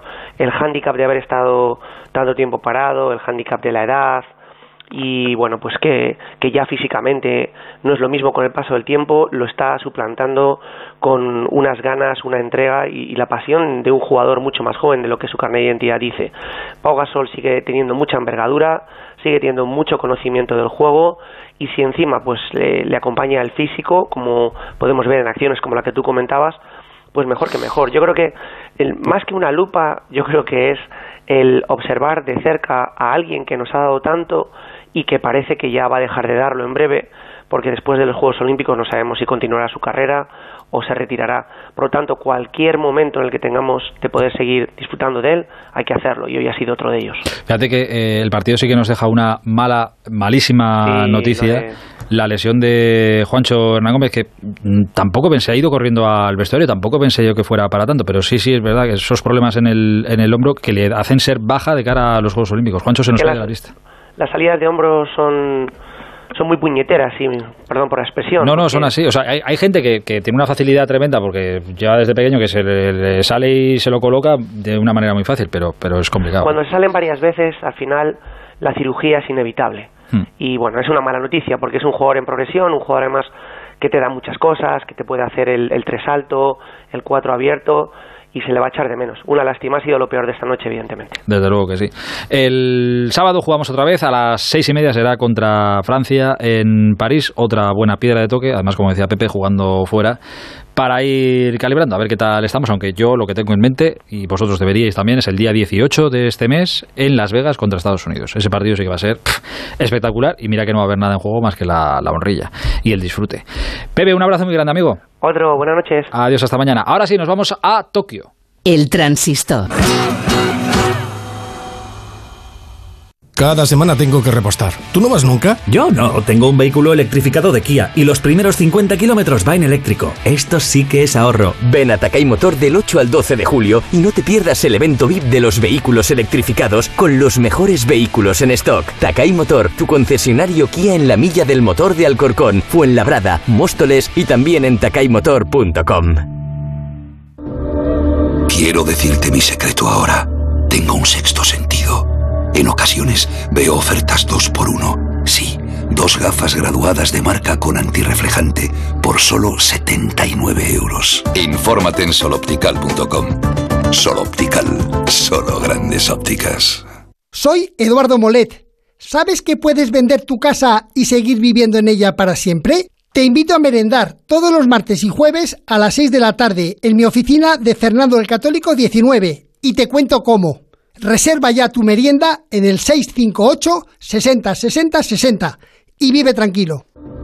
En ocasiones veo ofertas 2 por 1 Sí, dos gafas graduadas de marca con antirreflejante por solo 79 euros. Infórmate en soloptical.com.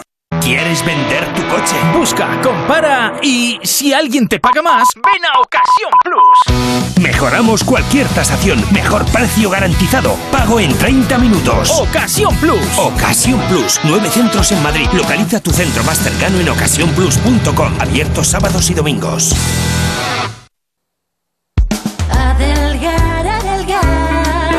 Es el momento de recuperar tu figura para este verano, porque todos nuestros tratamientos tienen hasta un 43% de descuento. Método Adelgar, adelgazamiento, estética. Ahora es el momento. Reserva tu cita informativa gratuita y sin compromiso en el 91 577 4477 y en adelgar.es.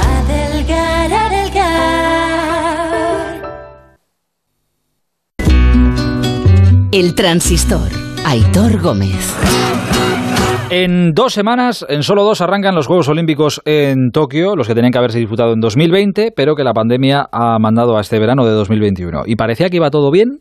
Es verdad que hubo algún momento hace unos meses, dos o tres meses, que el gobierno, o un poquito más, que el gobierno japonés, o desde el gobierno japonés, se filtraba alguna información de que planeaba la sombra de la suspensión otra vez, por suerte quedó en nada.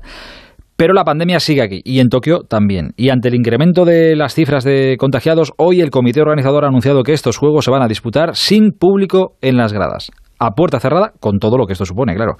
Por supuesto, más pérdidas económicas. Estos Juegos van a costar... Eh, ¿Qué os voy a contar? Lo, de, lo del Barça que hablábamos antes queda en, nada, en minucia comparado con, con, lo que van a costar estos juegos. Y de cara al espectador, que los disfrutaremos desde casa y en la distancia, pues si el deporte sin público no es lo mismo nunca, imaginaos unos juegos. De todas, eh, de todas maneras, esto va más allá, porque ya desde el inicio de la pandemia, allí no parecía que hiciera mucha gracia a la población que les hablaran ya de celebrar los juegos, que miles de deportistas allí de todo el mundo eh, se juntaran. Y, eh, no lo veían demasiado bien. Y ahora que quedan dos semanas y con los casos incrementándose y en estado de emergencia que declararon ayer, pues supongo que menos gracia todavía. Allí son siete horas más, es decir, está amaneciendo, son las siete y treinta y nueve minutos de la mañana y queríamos despertar a un español que vive allí, que lleva ya un tiempo, para que nos cuente cómo está aquello. Eh, se llama Bruno García, lleva casi cinco años allí, es el seleccionador de Japón de fútbol sala. Creo que le han nombrado además hace nada mejor entrenador, con lo cual ahora le felicitamos. Hola Bruno, buenos días. Hola, buenos días, buenas noches para vosotros. ¿Cómo estás? Muy bien, muy bien. Aquí empezando ya. Vosotros terminando y yo empezando el día. Sí, correcto. Eh, bueno, lo primero, mejor, eh, visto que mejor entrenador, no me ha dado tiempo a ver eh, si es de... ah, mejor entrenador español en el extranjero, ¿no? Sí, sí. Los, los colegas entrenadores, todos los compañeros de la NES, pues han votado y de verdad que siempre es un premio bonito y compensa un poquito el, todo lo que dejamos de verlos ¿no? durante, durante estos años. Pues oye, muchísimas felicidades, de verdad. Eh, Muchas gracias. ¿Cuánto tiempo llevas allí en, en Tokio? Pues mira, llevo desde el Mundial 2016, que llevé a Vietnam, ya he fichado aquí, pues ahora hace, va a hacer cinco años, claro, porque el Mundial, sabéis que también era el 2020 y lo cambiaron por la pandemia al 21, lo tenemos en septiembre en Lituania. O sea que llevo ya pues cuatro años y largo. Cuatro años largos, o sea que lo bastante como para conocer un poquito cómo es la cultura, cómo es la gente y cómo es la, vida por allí. Eh, ayer fue cuando se declaró el, estado de emergencia otra vez. Eh, ¿Esto qué, supone? Quiero decir, a ti ahora que eh, está amaneciendo allí, ahora cuando salgas a la calle, el estar bajo el estado de emergencia una vez más, ¿en qué te cambia la vida? Bueno, pues que mm, vuelven otra vez. Aquí realmente nunca hubo restricciones eh, legales, son más restricciones morales. ¿sabes? El gobierno no prohíbe nada, se aconseja, ¿no? Pero por bueno, es que creo que va contra eh, en la Constitución de, de Japón. Creo que eh, está prohibido prohibir, ¿no? Eso es, eso es. Entonces, claro, entendiendo, entendiendo todo esto, hay que también entender la cultura japonesa, toda la educación cívica que hay, bueno, es extraordinaria, ¿no? Pero aún así son muchos meses, ¿no? Llevamos muchos meses y, bueno, pues el, control absoluto no, no es, es inviable y el sistema de vacunación va lento, ¿no? un poquito más lento de lo que les gustaría a ellos y de otros países. ¿no?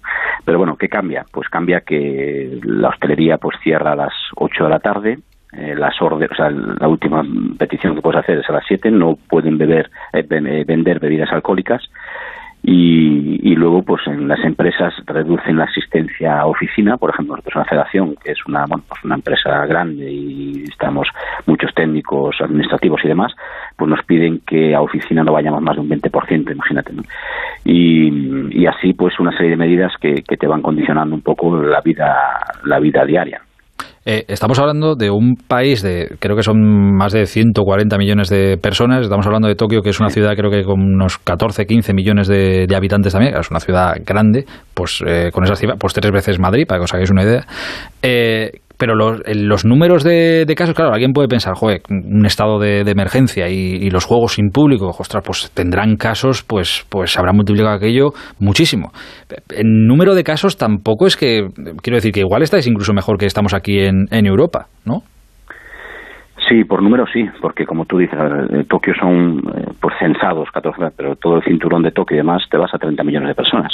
y, y, en ese cinturón hablamos de que hay pues hubo momentos de 300 casos, de bueno, yo creo que ya un caso es, preocupante, ¿no? Evidentemente no vamos a, pero vamos a hablar de números, bueno, pues por desgracia comparado con otros sitios. Sí, sí.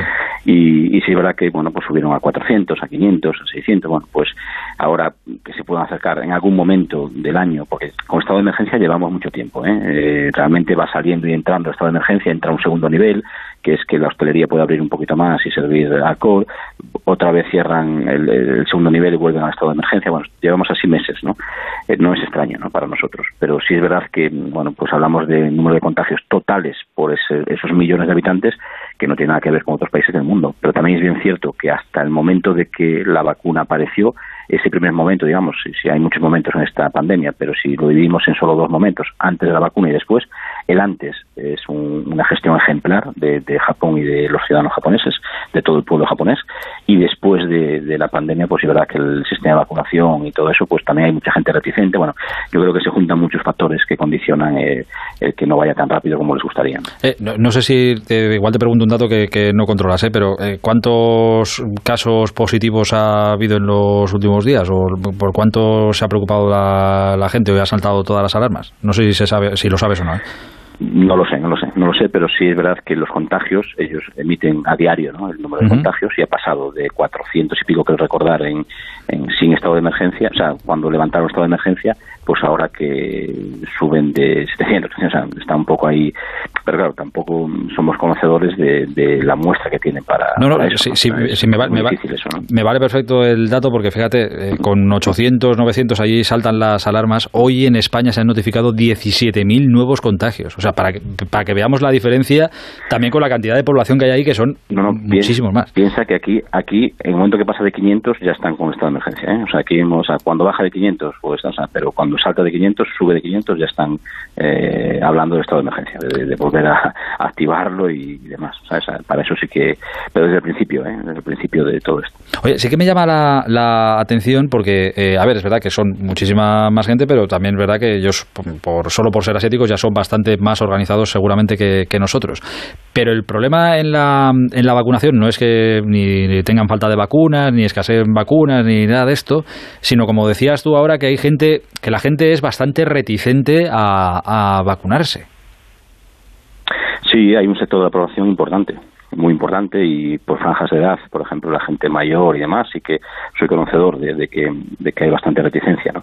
Y eso va paralizando, va siendo un poquito un cuello como un cuello de botella, ¿no? Que, va paralizando todo lo demás y realmente claro porque ellos siguen dando citas siguen dando eh, llevando un sistema normal de, convocatoria de las personas para vacunarse pero no aparecen entonces ese tiempo no lo no lo optimizan no bueno pues hay ahí bastante opinión sobre eso no más que yo te puedo poca información y sí más opinión no pero en este en este aspecto sí que no va rápido no no va todo lo rápido que quisiesen incluso ellos lo dicen públicamente no entonces bueno pues habría que estudiar más en profundidad, pero es verdad que hay una población, o eso es lo que se comenta, que hay una población importante que, no quiere vacunarse. Claro, es que, exacto, ¿eh? yo, lo que te pido es lo que tú estás viviendo allí, lo que tú ves. Eh, ya si quisiéramos más datos tal, nos vamos a la página del gobierno y ahí estará todo. Pero da la sensación como que ellos quieren protegerse de, de la pandemia cerrándose sobre sí mismos. Y mira, que aquí no venga nadie, pero la vacuna nosotros aquí no la... ¿Tú te has vacunado, por cierto?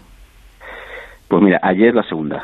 Ayer, pues oye, felicidades. Ayer, la segunda, pero bueno, tuve que, te garantizo que tuve que hacer gestiones para, o sea, para moverme bastante, mientras, o sea, donde yo, vivo, yo vivo en el centro de Tokio y esto va como por distritos, ¿no? Por, eh, Se llama Q, lo que sería, por ejemplo, yo vivo en Sumida Q, que es como concello, ¿no? El, ayuntamiento, vamos, distrito, ¿no? Y se mueve muy bien, la verdad que a nivel sanitario, todos los niveles de este distrito se mueve muy bien dentro del centro de Tokio y, ya me llegó la tarjeta pues hace tiempo, la habilité en una clínica y, y me vacunaron, o sea, no, sin problema ninguno y realmente bueno pues yo puedo solo puedo las maravillas no, no, pues de lo rápido que fueron ¿no? felicidades de verdad.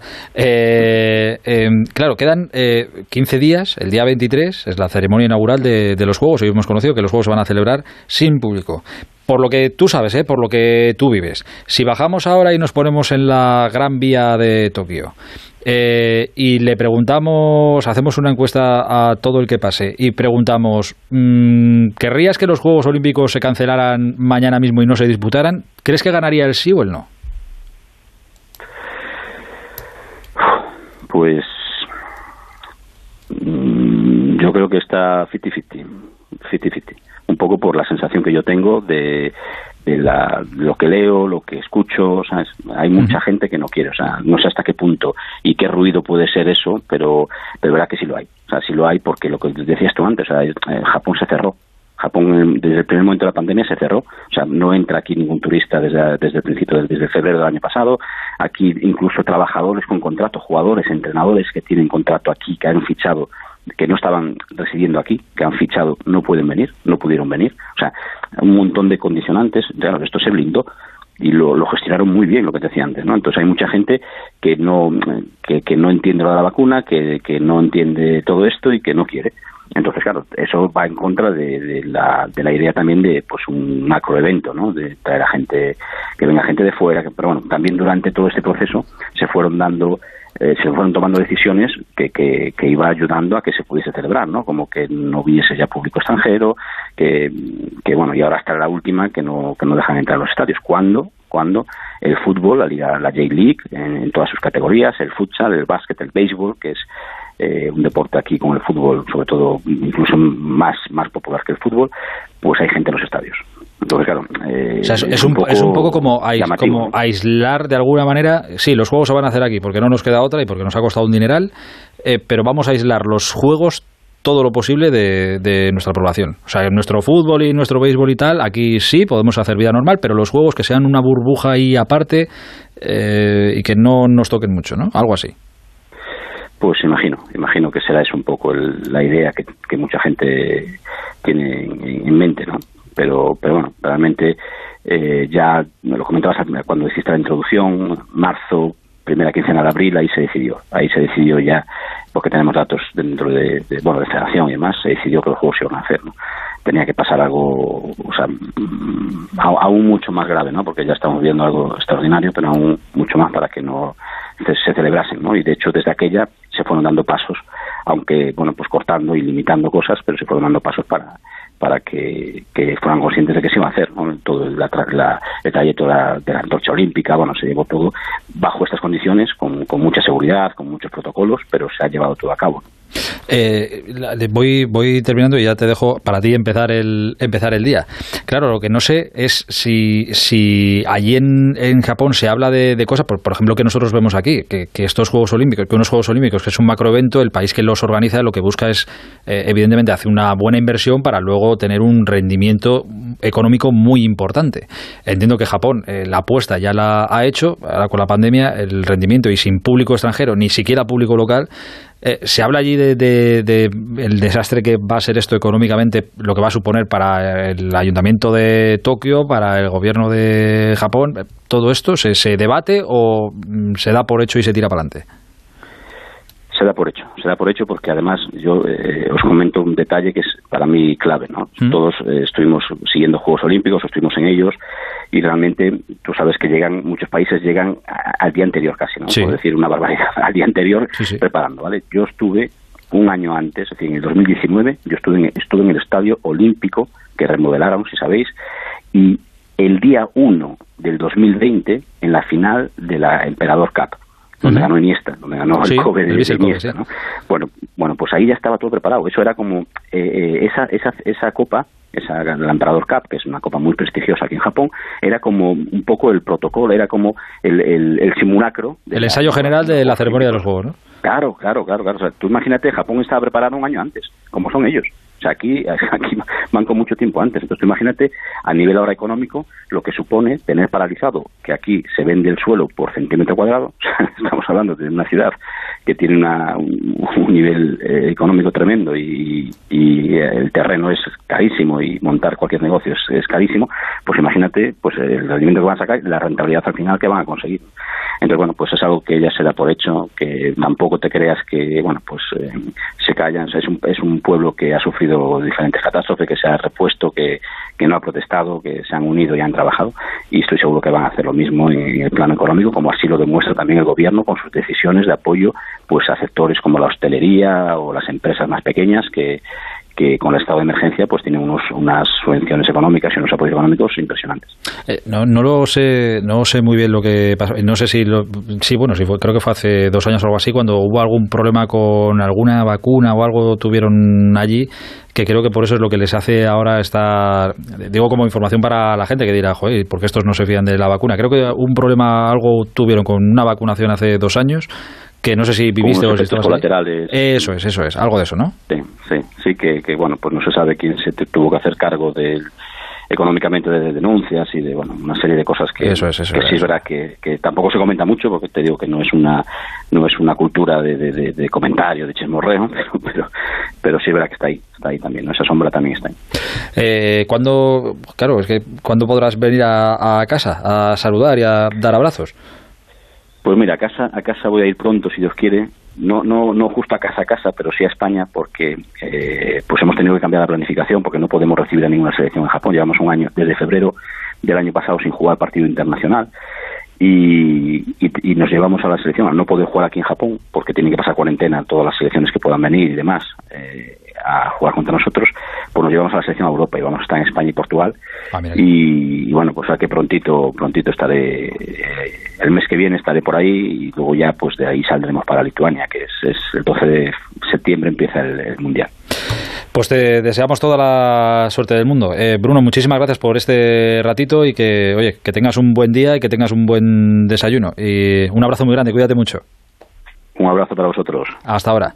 Eh, es es tremendo, ¿eh? de verdad. El día 23 empiezan los Juegos Olímpicos y la situación es esta que nos ha contado Bruno. Es como, la sensación es como eso, que vienen los Juegos, que son 11.000 deportistas creo que son los que vienen a competir aquí, gente de todo el mundo, cada uno de su padre y de su madre, y nosotros, entre que no nos queremos vacunar porque no nos fiamos mucho, lo que queremos es los Juegos apartaditos ahí, que hagan lo que tengan que hacer y que se vayan cuanto antes y que no dejen aquí nada del virus. Así están las cosas y seguiremos contando porque tendrá más capítulos el asunto. El transistor. Cada semana tengo que repostar. ¿Tú no vas nunca? Yo no, tengo un vehículo electrificado de Kia y los primeros 50 kilómetros va en eléctrico. Esto sí que es ahorro. Ven a Takai Motor del 8 al 12 de julio y no te pierdas el evento VIP de los vehículos electrificados con los mejores vehículos en stock. Takai Motor, tu concesionario Kia en la milla del motor de Alcorcón, Fuenlabrada, Móstoles y también en takaymotor.com. Venga a las rebajas de Muebles a Dama. Precios insuperables con la misma calidad de siempre, en una gran variedad de estilos y modelos, con su habitual trato amable, transporte y montaje gratuitos y la mejor financiación. Todo lo bueno de Muebles a Dama, pero ahora con rebajas. En General Ricardo 190 y en la web mueblesadama.com. Muebles a Control Dental Europeo, especialistas en implantología de carga inmediata, trae a España los implantes corticales para pacientes con reabsorciones extremas de hueso sin necesidad de injertos óseos y prótesis definitiva en menos de un mes. El tratamiento más pionero en implantología a un precio competitivo, compruébelo. Confíe en Control Dental Europeo y vuelva a sonreír. Consulte su caso sin compromiso en el 91 575 3404 y controldentaleuropeo.com. Teletrabajando desde casa. ¿Ya echas de menos el confort de tu lugar de trabajo habitual? Llévate la comodidad y ergonomía de tu oficina. Por un día, una semana, un mes, un año. En alquiler o compra, de tu oficina a casa. Y además, si eres autónomo o empresa, disfruta de las ventajas fiscales. Mercado Oficina, la solución perfecta. Mercaoficina.es. ¿Quieres vender tu coche? Busca, compara y si alguien te paga más, ven a Ocasión Plus. Mejoramos cualquier tasación, mejor precio garantizado, pago en 30 minutos. Ocasión Plus. Ocasión Plus, nueve centros en Madrid. Localiza tu centro más cercano en ocasiónplus.com, abierto sábados y domingos. En Onda Cero seguimos en el transistor. Aitor Gómez. Bueno, pues ya está, llega vuestro rato, lo que queráis, la noche es vuestra hora, lo que buenamente queráis, 91 426 2599 91 426 2599, aquí estamos, nos da igual que estéis de vacaciones, que llaméis con un mojito mirando al mar, en el coche, trabajando, en casa, tranquilo, lo que os dé la gana, y como os dé la gana y desde donde os dé la gana. Hola Alexis, buenas noches. Hola, Aitor, buenas noches. Hacía mucho rato que no hablaba contigo, digo, voy a hablar con Alexis, porque si no, no ya no concibo un día sin hablar sí, contigo. Pues me, me, me, llamas poco. Una forma de decir estás abusando. Eh, Roberto, buenas noches. Buenas noches. Sobresaliente para la selección española y sobresaliente matrícula de honor para Luis Enrique. espera, hombre, espera, espera. Si luego no me vas a dejar decirlo. Sí, hombre, sí, esto es un rato de, esto es un rato de, amigos, de hablar con la gente. ¿De amigos? Sí, sí, pero jolín, con, nos das las buenas noches, hablamos aquí, ¿qué tal estás? Bien todo. Venga, déjale que saluda a Paco Cecilio y que se pire. Venga, Roberto, dale saludo a quien sea y para No, no, los saludos para Sobresaliente para la selección española. Espectáculo. Alfredo, buenas noches. Buenas noches de nuevo. Hace tiempo que no hablo contigo. También, también es verdad. Estoy tremendamente orgulloso de la selección y orgulloso de Luis Enrique. Bueno, pues nada, eh, es que a Busti le apetecía que os preguntara qué nota le ponéis a la selección, pero vamos, que esto es un rato... Me, ha, quitado, me ha quitado los adjetivos Roberto Gómez. ¿Tú ¿eh? también le das un sobresaliente a la selección o qué? Yo le doy un 9, se lo dio el seleccionador y fíjate que yo, quería volver a aquel debate que tuvimos, precisamente Roberto y yo defendíamos que España podía ganar la Eurocopa y perdimos 81-19 me parece que fue la encuesta y fijaros dónde está. Bueno, celebraron Pidal y Alonso, no veas. Sí, bueno, le dieron le oh. dieron al seleccionador. La pena es que no estén para defenderse, pero le dieron, pero bien. no. no, me gusta a mí hablar de los compañeros que no están presentes, pero estuvieron muy mal aquella noche. Alexis, ¿tú qué nota le das? Que no te he oído. Pues hombre, yo yo como soy yo como soy de números y como esto ¿Qué te dice la máquina? no, que esto no que esto no es un torneo de un partido. Que, que aquí que aquí se han jugado se han jugado seis partidos para, para el caso de España. Yo al primer partido contra Suecia le doy un 6, al partido contra Polonia le doy un 6, 12, al partido contra Eslovaquia le doy un 9, al partido contra Croacia le doy un 8, al partido contra Suiza le doy un 7 y al partido contra Italia le doy un 9. La nota media es un 7,5. y medio. Sí. pero fíjate tú además, fíjate que Portugal, por ejemplo, gana una Eurocopa sin ganar prácticamente ningún partido, empató en la primera fase y sin embargo consiguió el título. Y segundo punto, si España, por ejemplo, Italia consigue el título, habrá perdido ante la campeona y habrá tenido la campeona contra las cuerdas, lo cual también eleva un poco esa nota, ¿no? Yo, creo que estamos hablando de una generación en transición. Me molesta que digamos que hemos perdido. No hemos perdido con nadie, Alfredo. No hemos perdido con nadie. Nos han ganado por penaltis y eso no es una derrota. Eh, no hemos perdido, no nos ha ganado Italia. Yo creo que hay que analizar de dónde venía esta selección. hemos empatado. Claro. Hay que analizar de dónde venía esta selección. Del Mundial de Brasil, de la Eurocopa de Francia, del Mundial de Rusia y viene, eh, además... Fracaso tras fracaso. Tremendamente criticado eh, Luis Enrique en la convocatoria. Nunca se, ha criticado tanto a un seleccionador como se ha criticado a Luis Enrique. Luego planteamientos y críticas a jugadores de una manera muy especial. A Alvarito Morata, que ha sido durísimo todo lo que ha recibido.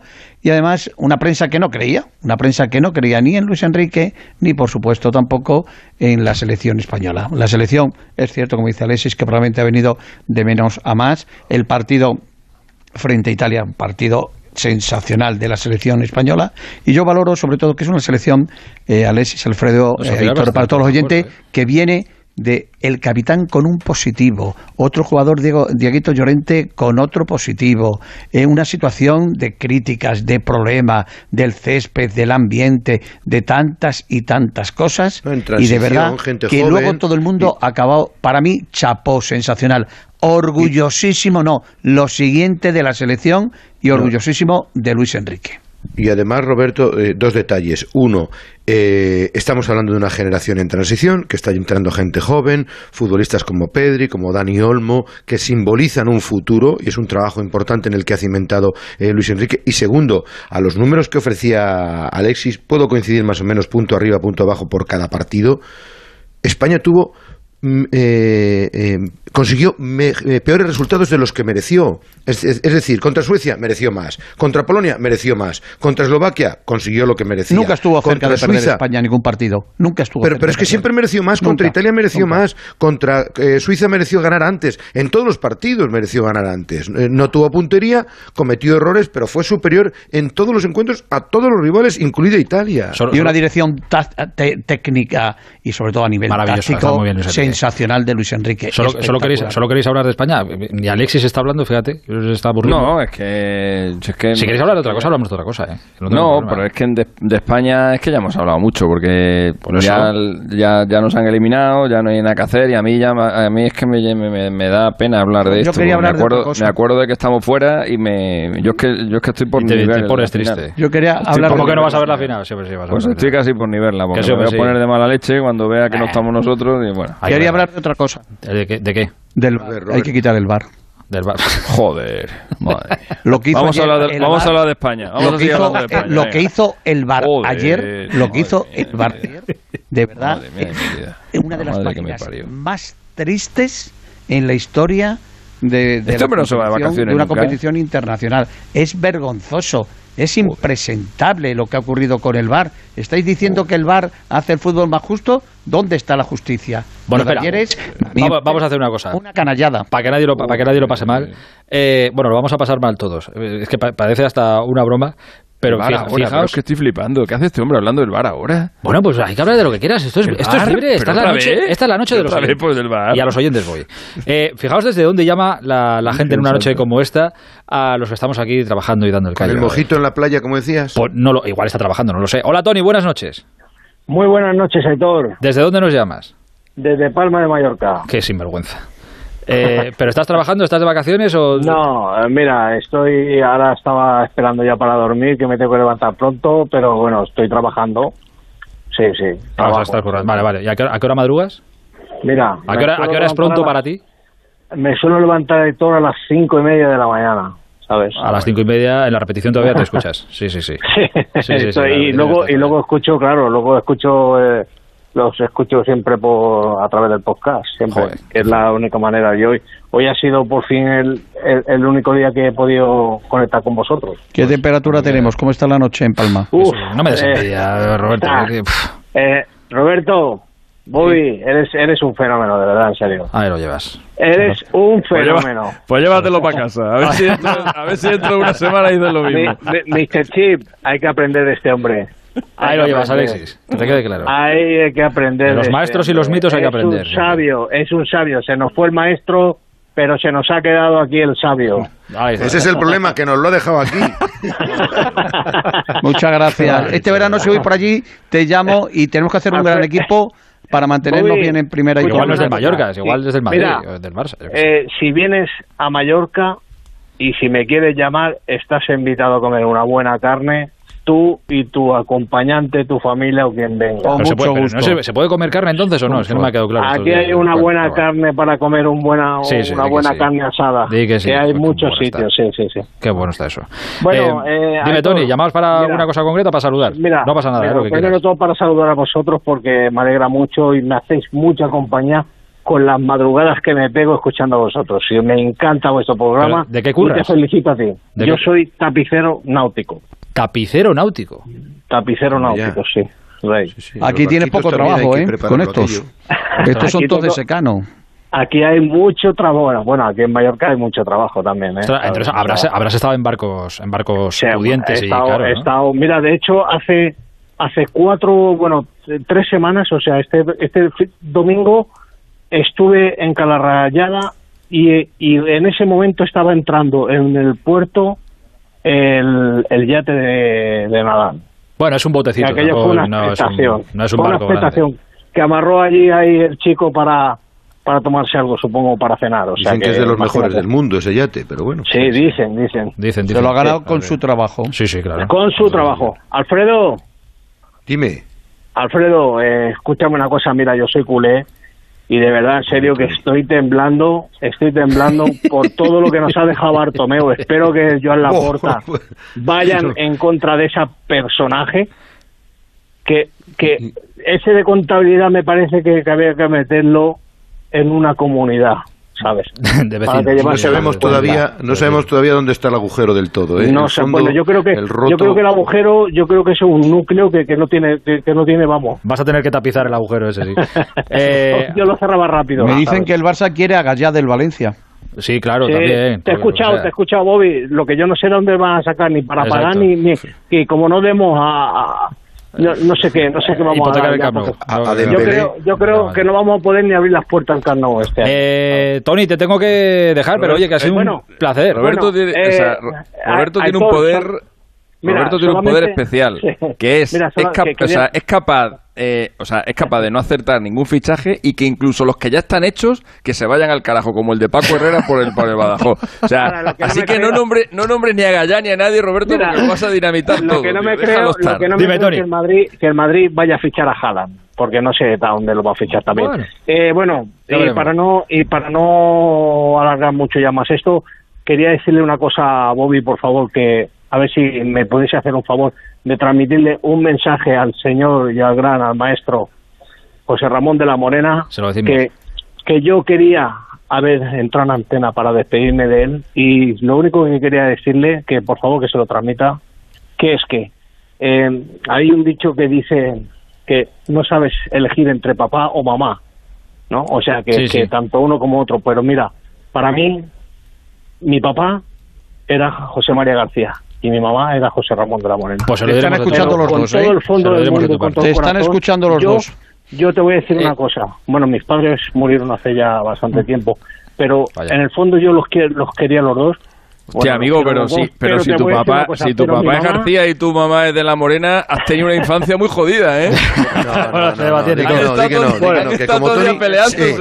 Como Tony, hay muchísima gente, di que sí. Tony, te... con José Ramón de la Morena. Te mando un abrazo gigante, cuídate muchísimo. Muchas gracias y muy buen programa. Adiós, fenómeno. No nunca, fenómenos. Adiós, un abrazo grande, Tony. Si voy por Palma te doy un abrazo. Desde... No se puede, se choca el codito. Y te tapiza el yate. Desde las Palmas de, de, Palma de Mallorca, ¿eh? Sergio, buenas noches. Hola, buenas noches. Eh, ¿Y tú desde dónde nos llamas? De Las Palmas de Gran Canaria. Ostras, te escuchamos como si estuvieras así en Las Palmas de Gran Canaria. Otro sinvergüenza, llamas de Las Palmas de Gran Canaria. No hay que tener vergüenza para llamar a la radio a decir un día como hoy que aquí estamos pringando y eh, en Las Palmas de Gran Canaria. Pero, has dicho lo del mojito y la playa. ¿Resides allí o trabajas? Resido y trabajo. Resides y trabajas. Ah, ¿Te puedes acercar un poco al teléfono que te escuchamos como si te estuvieras yendo y yendo y yendo y yendo? Eh, no, ahora, ahora está peor. Pues esto no lo sé si va a tener arreglo posible. Vamos a hacer un pedazo de equipo Las Palmas este año para ascender. Claro que sí, hombre. Eh, pues ahora dejamos Las Palmas, a ver si lo podemos recuperar o no al bono de Sergio. Eh, y volvemos a Gran Canaria. Miguel Ángel, buenas noches. ¿Qué Buenas noches. Hombre, ¿desde dónde nos llamas tú? Yo llamo desde Zaragoza. También hay que ser sinvergüenza para llamar desde Zaragoza a estas horas. Joder. Calorcito, fresquito. Es que me gustaría estar en cualquier lado, en cualquier sitio. ¿Cómo estamos? Calorcito, fresquito. Bien, bien, ahora está corriendo airecillo y bueno, yo ya ha sido un día que no ha sido muy caluroso. Por todo lo que nos ha venido detrás, con todo el calurazo que hemos pasado, hoy bien, hoy hemos estado muy bien. Hay que reforzarse bien para el año que viene, ¿eh? que estamos pasando mucho miedo los últimos años. ¿eh? sí, yo sobre todo querría, querría hablar es eso, yo del Atlético de Madrid, que yo soy del Atleti. Ah, pues dime, entonces, quería, pues eso, la verdad que me ha dado bastante alegría que haya fichado el Cholo, que haya renovado por otros tres años, porque yo creo que es un gran baluarte para, para el Atlético porque todo lo que ha hecho durante estos años es importantísimo para, para subir el caché del Atlético y eso. Entonces, yo creo que ha sido el mejor fichaje de, hace muchísimos años y de toda una década. Ha cambiado la historia del Atlético. Alexis, te lo, voy a preguntar, es verdad, ¿hay alguien que en la historia del fútbol español, alguien que lleva tanto tiempo? Miguel Muñoz solo. Sí. ¿Y el Cholo? ¿Y cuánto le queda al Cholo para superar a Miguel Muñoz? Pues Miguel Muñoz estuvo, fueron 14 años creo que estuvo. 13 o 14 años. Con la última renovación no le queda mucho a Cholo. Una renovación más y le supera. ¿eh? Sí, sí, En 2024 se ponen 13 años y medio, yo creo que es más o menos. Hacer un equipazo el Atleti, ¿eh? Tiene un equipazo. La única duda que tiene es si Saúl, si viene un equipo con 50 millones eh, o, alguien con 50 millones se podría marchar, pero el equipazo que va a hacer el Atlético Madrid es Marco Llorente por Fabián al Nápoles, nada, Roberto. No, hombre, no. Eh, eso es un eso es lo, mejor que tenemos también. A Marco Llorente ha sido el gran descubrimiento, la verdad. Es impresionante. Miguel Ángel, que no, que no te lo quiten. ¿Dónde vas? la verdad que solo falta es eso, el, último escaloncito que es ganar una Champions. Lo que he sufrido en las dos finales, yo creo que es lo que se merece todo el mundo, una Champions, y ya el Cholo se puede ir tranquilo. ¿Estás de, es lo que nos falta ¿Estás de vacaciones, Miguel Ángel? ¿O estás trabajando? Sí, no, no, estoy trabajando. Lo que pasa es que hoy, bueno, que hoy he trabajado de, de mañana y, y no, y mañana hasta agosto no cojo las vacaciones. Todavía me queda un poco. ¿Y a qué te dedicas? Soy Policía Nacional. Ah, policía. ¿Y te vienes para Madrid o te vas para Salou? no, ya salud. se va a guardar más del Segura, yo Roberto. No, no, es, No, es yo verdad que los aragoneses a- suelen tirar a la playa de Tarragona. Sí, yo voy a Alcoceber normalmente, allí a Castellón, o me voy a Madrid, que tengo también toda la familia allí, eso, que tengo toda la familia allí en Madrid. Ah. Siendo socio de Atleti y tengo allí toda la familia, pues normalmente también voy allí a pasar Pues unos días y eso. Vete, pa- vete para aquí, que está bien venir aquí. Que aquí en, en, en verano se, se vacía esto. Miguel Ángel, te mando un abrazo grande. Cuídate mucho. Vale, pues nada, igualmente. Adiós, amigo, chao. Miguel. Bien. Vale, hasta luego. Adiós, adiós. Miguel para Roberto. Eh, ¿Está Sergio ya? ¿Le podemos escuchar bien? Sergio. Hola. Ahora sí, hombre, ahora mucho mejor. Ahora, Ahora ahora, mucho mejor, ahora. ahora mucho mejor. Estupendo. Desde Gran Canaria. Virgen Santa. Desde Gran Canaria. Estará- no, estarás a gusto ahora mismo, ¿no? Bueno, aquí la verdad que siempre se está muy, en- Ya. muy a gusto. Ya me imagino, ya. Que, pues tú dirás, esto es, esto es libre. Esta noche es vuestra. Sí, ya, ya. Bueno, pues, eh, bueno, acordarme de, de José Ramón. Creo que el, el primer eh, oyente lo hizo una buena descripción para mi gusto. Con lo de eh, papá y mamá, yo también procedo de. Bueno, siempre me ha, me ha encantado la radio y, y me inicié con el García. Y bueno, después la continuidad con José Ramón y nada, mandarle un abrazo. Así empezaron estos tres. Mira, Alfredo, Alexis y Roberto empezaron también con García y, Sí, y, sí, acabaron con José Ramón. Cierto, cierto, Los cierto. tres. sí, sí, desde pequeño los oigo a todos ellos. Esto sí, porque son, bueno, esta- les escucharás desde pequeño porque estos son muy mayores. Pero muy, muy Pero mayores. bastante. Vamos a hacer un equipazo con la Unión Deportiva Las Palmas este dale, lo dijo Pepe. Te vas de equipazo en todos lados, macho. a ver, a ver, a ver, sí, sí, tenemos, la ilusión la tenemos siempre y, y bueno, eh, el presidente está ahí trabajando y confiamos en que en que con alguno de la cantera que pueda salir y algún otro por ahí. Pedri. Otro Pedri, otro. Eso ya son, eso son palabras Avisa para que se lo lleve el Barça creo. pronto. Sí, mira el otro. mira otro. Qué avispado y qué, y qué gracioso. No, yo como madridista la verdad que no me gustó mucho esa jugada, pero bueno. Es lo, es lo que Bien. digo. Hay, hay nada, futbolista para, para primera división grande en el Barça, en Pedri, es tremendo, ¿eh? futbolista es, para, para 10 años por lo menos. Espera, que Sergio quería decir otra Mi- cosa. mira, no, hablando de Pedri, yo tuve la suerte de verlo con 16 años jugando en segunda división y verlo en el campo y la verdad que un disparate. Increíble como, como un niño prácticamente, cómo se manejaba, cómo entendía el fútbol, pero uf, como pocos he visto yo. Claro, un fenómeno, Y, lo que es ahora. y la verdad que sí, bueno, ahí se ha visto, ¿no? La Eurocopa que, que se ha echado. ¿Y cómo se nos escapó al Madrid? pues, ¿Díselo al butragueño? pues mira, eh, bueno, entre Butragueño, Florentino, que últimamente no está muy Muy muy certero ahí con, con sus decisiones, sobre todo futbolísticas, ¿no?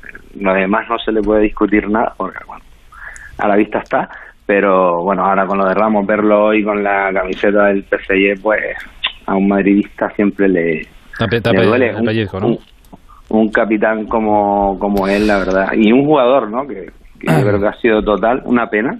Pero bueno, yo creo que ha sido cosa de los dos, porque es verdad que, que Ramos tampoco estuvo del todo bien. Creo que tenía que haber renovado y bueno. Pero bueno, una pena. Le deseo lo mejor también, por supuesto. Seguro que. Hemos hablado un poquito de un poquito de todo. ¿Va a seguir Sergio, G6 o no sigue G6? Pues vamos a ver. Parece que. Porque esto no es una entrevista, intentando. esto no es una entrevista a Sergio, ¿eh? Que, que- que Sergio llama para hacer lo que quiera. Yo, a mí me gustaría, yo también lo sigo desde, desde que empezó ahí en el Madrid y aquí lo había visto antes. Creo que no va a recuperar su nivel, pero bueno, este año ha estado más voluntarioso, más metido. Veremos a ver. suerte. Vamos a ver. Sergio, te mando un abrazo gigante, cuídate muchísimo. Y disfruta de tu isla. Un abrazo grande. Igualmente, saludos a todos. Adiós, amigo, chao. Encantado.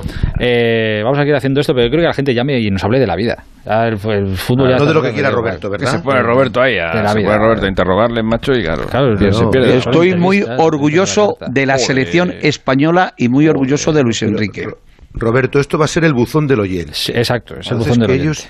Que diga lo que quieran. ¿Eh? Esto es de- para hablar de la vida, para que se desahoguen. para- Y para no lo de que qué quieran, equipo que van a hacer o de qué buen ¿Por qué no tiempo hacéis hace. un podcast a Roberto? Que Como se, a de- que se ponga a hablar, que, que hable él ahí con su movida y, y su saludo a no sé quién y tal. Por lo pronto Roberto, yo ¿cuándo voy a ir terminando. De momento, hace un instante, he estado con Tomatito, que mañana actúa en... Ah, no, pero eso me lo cuentas ahora. No, no, no, Ah, espera, no, te vale. vayas, no te vayas. Alfredo, un abrazo. Adiós, Alexis. Hasta luego, chao. Escucharé lo del tomatito, ¿no? Sí, Escucharé sí, lo del tomatito. Va a estar bien, promete lo de tomatito. ya verás, ya verás. Hasta ahora. Hasta mañana, chicos. Buenas Chao. noches. El transistor. Onda cero. Fotopiernas al borde del mar y gafa. fotomesa terracita con gafa. Está también la de fotorunner puesto de sol y gafa. En Vision Lab podrás encontrar una gafa para cada momento del verano. Rebajas, rebajazas en Vision Lab. Hasta un 50% en todas las gafas graduadas y gafas de sol. En Vision Lab hacemos gafas y sí, lo hacemos bien. ¿Los pitidos de oído no te dejan dormir? Toma Sonofin. Sonofin contiene ginkgo biloba que contribuye a una buena audición y melatonina para conciliar el sueño. Pitidos Sonofin de Pharma. Estoy tremendo, estoy potente. Soy un póster, un cañón, la Venus del bañador, una esfinge, un rey de Francia con el extra de verano y la tableta de un romano. 15 de agosto, extra de verano de la 11, el subidón del verano. Un gran premio de 15 millones de euros y no viene solo. Además, hay 10 premios de un millón. Extra de verano de la 11. Juega responsablemente y solo si eres mayor de edad. La radio y el podcasting conviven en el escenario del audio. El máster en radio de Onda Cero de la Universidad Nebrija te ofrece un doble título. ¿Cómo hacer una radio plural equilibrando información y opinión? ¿Cómo ha cambiado el consumo de la radio en las nuevas generaciones? ¿Qué papel jugará la radio en el futuro? Máster en radio de Onda Cero y experto universitario en podcasting, con prácticas aseguradas. Inscríbete en nebrija.com. Universidad Nebrija. Imparables. En Onda Cero seguimos en el transistor. Aitor Gómez. Tenemos despierto, porque vosotros os lo merecéis absolutamente todo y porque él lo quería contar y nosotros queríamos que os lo contara. Tenemos despierto a estas horas de la noche a Rafa Plaza, bueno, entre otras cosas porque le gusta, le encanta escuchar el, programa y lo hace todos los días, para que nos cuente que en Wimbledon eh, nos queda un español que se ha clasificado para la final. Rafa Plaza, buenas noches. Excelente presentación. ¿Qué tal, Aitor? Buenas noches. Gracias, hombre. a la que tú te eh, Sí, Marcela Noyers se ha metido en la final de Wimbledon junto con Horacio Ceballos en la modalidad de dobles. La verdad que llevan un año espectacular los dos y, hombre, jugar la final de Wimbledon, sea de dobles, sea de lo que sea, pues no es ninguna tontería. Así que va a tener la oportunidad de, añadir ese título a su palmarés, que en dobles es bastante más grande que en individual. ¿Me, estoy me, miento yo si te digo que eh, Feli jugó la final de Wimbledon en dobles alguna vez? ¿Feliciano? No, nunca. Feliciano jugó la final de Roland Garros, que la ganó con Mar López, y luego jugó una en el US Open también con Mar López, que perdieron. Ah, pues me lo estaba inventando yo. Y nunca, nunca jugó a la final de, de Wimbledon en dobles ni en individual. Bueno, pues en mi cabeza sí, ya está. pues, pues, perfecto. Se han jugado las semifinales femeninas hoy también, ¿no? Sí, se han jugado las semifinales femeninas con victoria de Ashley Barty, número uno del mundo ante Kerber en dos sets, y con victoria de Carolina Pliskova en tres contra Sabalenka. O sea que el sábado tenemos buena final femenina de Wimbledon, ese Ashley Barty, Pliskova, evidentemente muy favorita Barty para ganar el título. Y mañana las semifinales masculinas. Y aquí, evidentemente, pues Djokovic favoritísimo para llevárselo absolutamente todo. Va a ganar las dos semifinales él, Djokovic. Va, a eh, ganar las dos. Va a jugar, eh, la final va a ser un Djokovic contra Djokovic. Dime. Por cierto, que hoy Rafa Nadal ha anunciado que va a jugar el torneo de Washington, que coincide con la última semana de los Juegos Olímpicos de, Tokio. Eh, se esperaba que volviera después en Toronto, Cincinnati. Bueno, pues ha aceptado una invitación y va a jugar por primera vez en su carrera en Washington. Lo cual es buen indicador, ¿no? De que sí, es buen indicador. Es buen indicador de que anímicamente se siente con, con ganas. Lleva ya una semana preparándose. Que el primer entrenamiento, de hecho, coincidió hace una semana ahora y, bueno, va a jugar en, Washington. Buenísima noticia. Rafael, abrazo. Otro muy grande. Adiós, cuídate. Adiós. Tú dirás. El holandés Bjorn Kuipers va a pitar la final de la Eurocopa Inglaterra-Italia el próximo domingo. Del Cerro Grande, cuarto árbitro. Bjorn Kuipers, por cierto, tiene recuerdos para los equipos españoles de todo tipo. Por ejemplo, es el árbitro de la décima para el Madrid en Lisboa. Amigo. Para el Atlético de Madrid también puede decir que fue el árbitro que le dio la última Europa Liga en Lyon frente al Olympique de Marsella.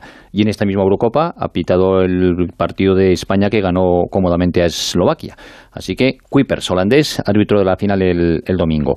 Es oficial ya que Omar Alderete, central paraguayo de alerta de Berlín, llega cedido al Valencia con opción de compra de 7 millones de euros. El Getafe también a punto de hacer oficial el fichaje de Aleñá, firmará cinco temporadas y el Getafe pagará unos 5 millones de euros al, al Barça. Así que Michel ya tiene a Vitolo cedido por el Atlético de Madrid, tiene ahora a Leña también y al delantero mexicano Macías, que fue hecho oficial el fichaje ayer. También a un central serbio, Mitrovic. Tiene ya cuatro refuerzos para la próxima temporada. le está dando cositas, ¿eh? presidente a. Ángel Torres siempre cumple. El Cádiz ha anunciado el fichaje de Santiago Arzamendia. Es un lateral izquierdo paraguayo que llega procedente del Cerro Porteño y que firma por cuatro temporadas. Arzamendia será. Pues será apellido vasco, seguramente.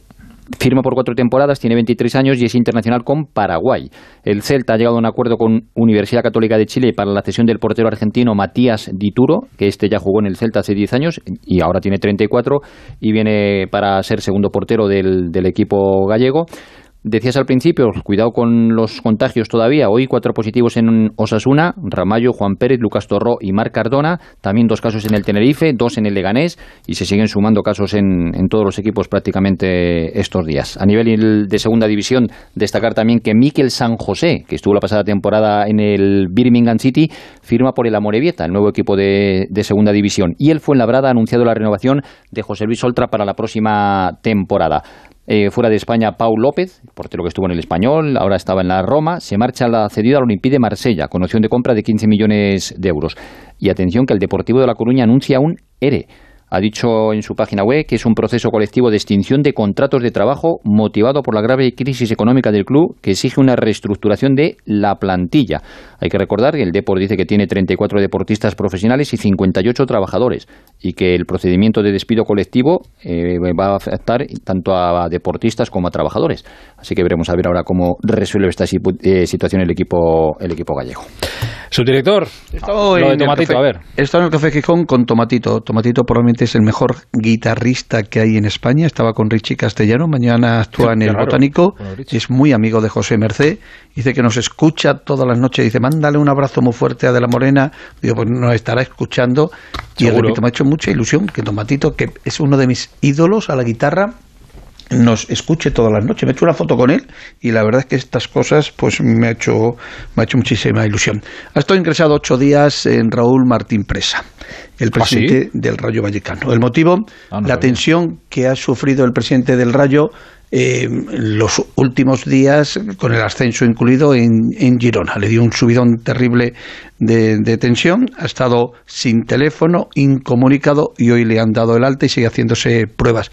Eh, he, tenido la oportunidad de estar hablando con él un rato, pero atención que el hombre estaba tan preocupado que dice que la tensión que vivió, claro, José jugaba muchísimo el Rayo Vallecano, le ha llevado a una situación que se tiene que tomar las cosas nuestro amigo Raúl con mucha más tranquilidad. Y por cierto, no está confirmado que el Rayo Vallecano comience la temporada a jugar en, Vallecas. Me parece que el Rayo Vallecano, lo dijo el otro día Tebas, que habría, me parece que había tres equipos que habían pedido jugar eh, fuera de su estadio. Uno era el Real Madrid, el otro puede ser el Rayo Vallecano, porque parece que no van por buen ritmo las obras de remodelación, ah, pues ampliación, de, la comunidad, ¿eh? de las instalaciones. Le mando un abrazo de verdad muy fuerte. La noticia de mm, Carle Aleñá, Carles Aleñá. Carles Aleñá. Eh, por el Getafe la ha adelantado Roberto Gómez. Te lo digo para que lo sepas esta tarde, porque me lo he dicho. No tengo ninguna duda, hombre. Getafe, cinco años, y además yo, creo que es una buena operación. Es un jugador en el que tiene mucha confianza. Está rumboso Ángel Torres, ¿eh? ¿Perdón? Eh, que digo que está rumboso Ángel Torres. Sí, no, y además va a hacer otro fichaje. Yo creo que va a fichar a Sandro, el canario del... del ¿El ex del Valladolid? ¿Y del eh, Sí, sí, también estuvo en el Valladolid, pero este último año estuvo en el... Eh, ¿no? Eh, no, en el Eibar o en el Valladolid. No, Huesca, no, no recuerdo este año. Pues me parece que es una de las oportunidades. Los Reyes no irán a Tokio, el presidente del gobierno no irá a Tokio, irá el ministro de Cultura una semana y el secretario de Estado para el Deporte otra semana. No se le dejarán entrar. ¿eh? Ya, se, ya se ha anunciado, ya se ha anunciado que no pueden ir indudablemente a, ningún sitio. Lo que yo no sé, si no puede ir público, ¿para qué van a ir? Será pues para acompañar a la delegación. Por cierto, hablando de olímpicos, el presidente de la Comunidad de Castilla y León hoy ha recibido auxilios y a otros eh, castellanos leoneses que van a acudir a los Juegos en su residencia en, Valladolid y ha estado también acompañado de Alejandro Blanco. Quería el presidente Fernández Mañueco recomendar precisamente a, los deportistas bueno que tengan un buen papel y que eh, tengan toda la suerte del mundo. Me ha parecido una buena idea por parte del presidente. Y nada, felicitar al Atlético Madrid. Pues felicidades al Atleti, hombre. Ampliación, yo creo que es la mejor noticia. Se venía comentando, ya lo anunció aquí en la última noche eh, del programa de José Ramón, el presidente y tanto él como eh, Miguel Ángel Gil, que lo normal es que siguiese. Me parece eh, la persona que ha cambiado la historia del Atlético Madrid. Que me tengo que ir. y además me alegra muchísimo. Y nada, a esperar el fin de semana. El domingo y Que es lamentable, lamentable lo que ocurrió ayer con el VAR y el daño que ha hecho no solamente a, la selección danesa, sino Roberto, que me tengo que ir. Porque yo creo que de verdad es muy triste. Un abrazo. Adiós, director, cuídate mucho. Eh, Antonio Valverde, la prensa nos vamos. Buenas noches, pues mucha variedad de temas hoy. En marca que abre con una imagen grande del Cholo Simeone, destacando que la leyenda continúa y el lema Cholo 2024 compartiendo portada con Marco Asensio, que dice que va a aprender mucho con Ancelotti. Por su parte, Las, que sale con Ramos, flamante fichaje del Paris Saint-Germain, y la frase Estoy aquí para ganarlo todo. En la prensa catalana, el diario Sport, que sale en portada con una imagen de Joan Laporta y Ronald Koeman sonrientes, con la declaración del presidente Blaugrana, estamos tranquilos con Messi. Por último, Mundo Deportivo, que apuesta por la posibilidad de que se dé una renovación en la portería del Barcelona, con la posible salida de Neto y el hecho de que Ter Stegen, como ya sabemos, no va a llegar al inicio de liga, pues hablan de un casting de porteros, siendo los mejor posicionados Jordi Masip del Valladolid y Aitor Fernández del Levante. Nos vamos a marchar no sin antes escuchar a Juan Matrueva. Para todos los aficionados al fútbol, no hay época más prometedora que el verano. Metidos en julio todos son cábalas y especulaciones. El único club que se escapa de la incertidumbre es el Atlético de Madrid, que acaba de renovar al Cholo hasta 2024. Con Simeone al frente, la estabilidad está garantizada. Lo que en el Imperio Romano se llamó Pax Romana, aquí podría denominarse Pax Cholista, un largo periodo de prosperidad y calma. ¿Cuánto daría el Barça por sentir algo parecido? A estas alturas del verano todavía no sabe si podrá contar con Messi, y no porque el genio quiera irse, que no se sabe, sino porque no hay manera de pagarle sin reventar el límite salarial. Tebas es estricto al respecto y no hace excepciones, ni siquiera con un futbolista que aumenta el valor de la liga que él preside. Mark Ciria vino para aportarnos luz y le entendimos que es partidario de que se aplique lo que podríamos considerar como la cláusula meteorito. Se trata de tener en cuenta el efecto de la pandemia y a través de un plan de viabilidad proteger un activo como Messi. Quizá el Barça no merezca este plan de rescate, pero sí lo merece el fútbol español, porque Messi en cierto sentido es de todos, aunque sé que esto es difícil de aceptar por todos aquellos que lo han sufrido y temen sufrirlo de nuevo. Lo que es seguro es que llegará el día en que echaremos de menos a Messi y sus duelos con Cristiano. A no mucho tardar, sentiremos también que Ramos se fue demasiado pronto, y hasta es posible que suspiremos viendo a ese Paris Saint-Germain que tiene la mitad de lo que añora el Barça y la mitad de lo que desearía el Madrid. Ahora que estamos en pleno tour, es buen momento para observar cómo protegen los franceses su carrera, casi convertida en patrimonio nacional. Si algún día consiguiéramos que la liga tuviera una consideración similar, habríamos ganado mucho, porque habríamos ganado todos. Buenas noches. Eres muy bueno, Juan Matrueva. Mañana a las once y media aquí estará David Alonso para encender otra vez el transistor y hasta entonces la radio Onda Cero está siempre a vuestro servicio. Un placer. Hasta mañana. Adiós. El transistor. Aitor Gómez.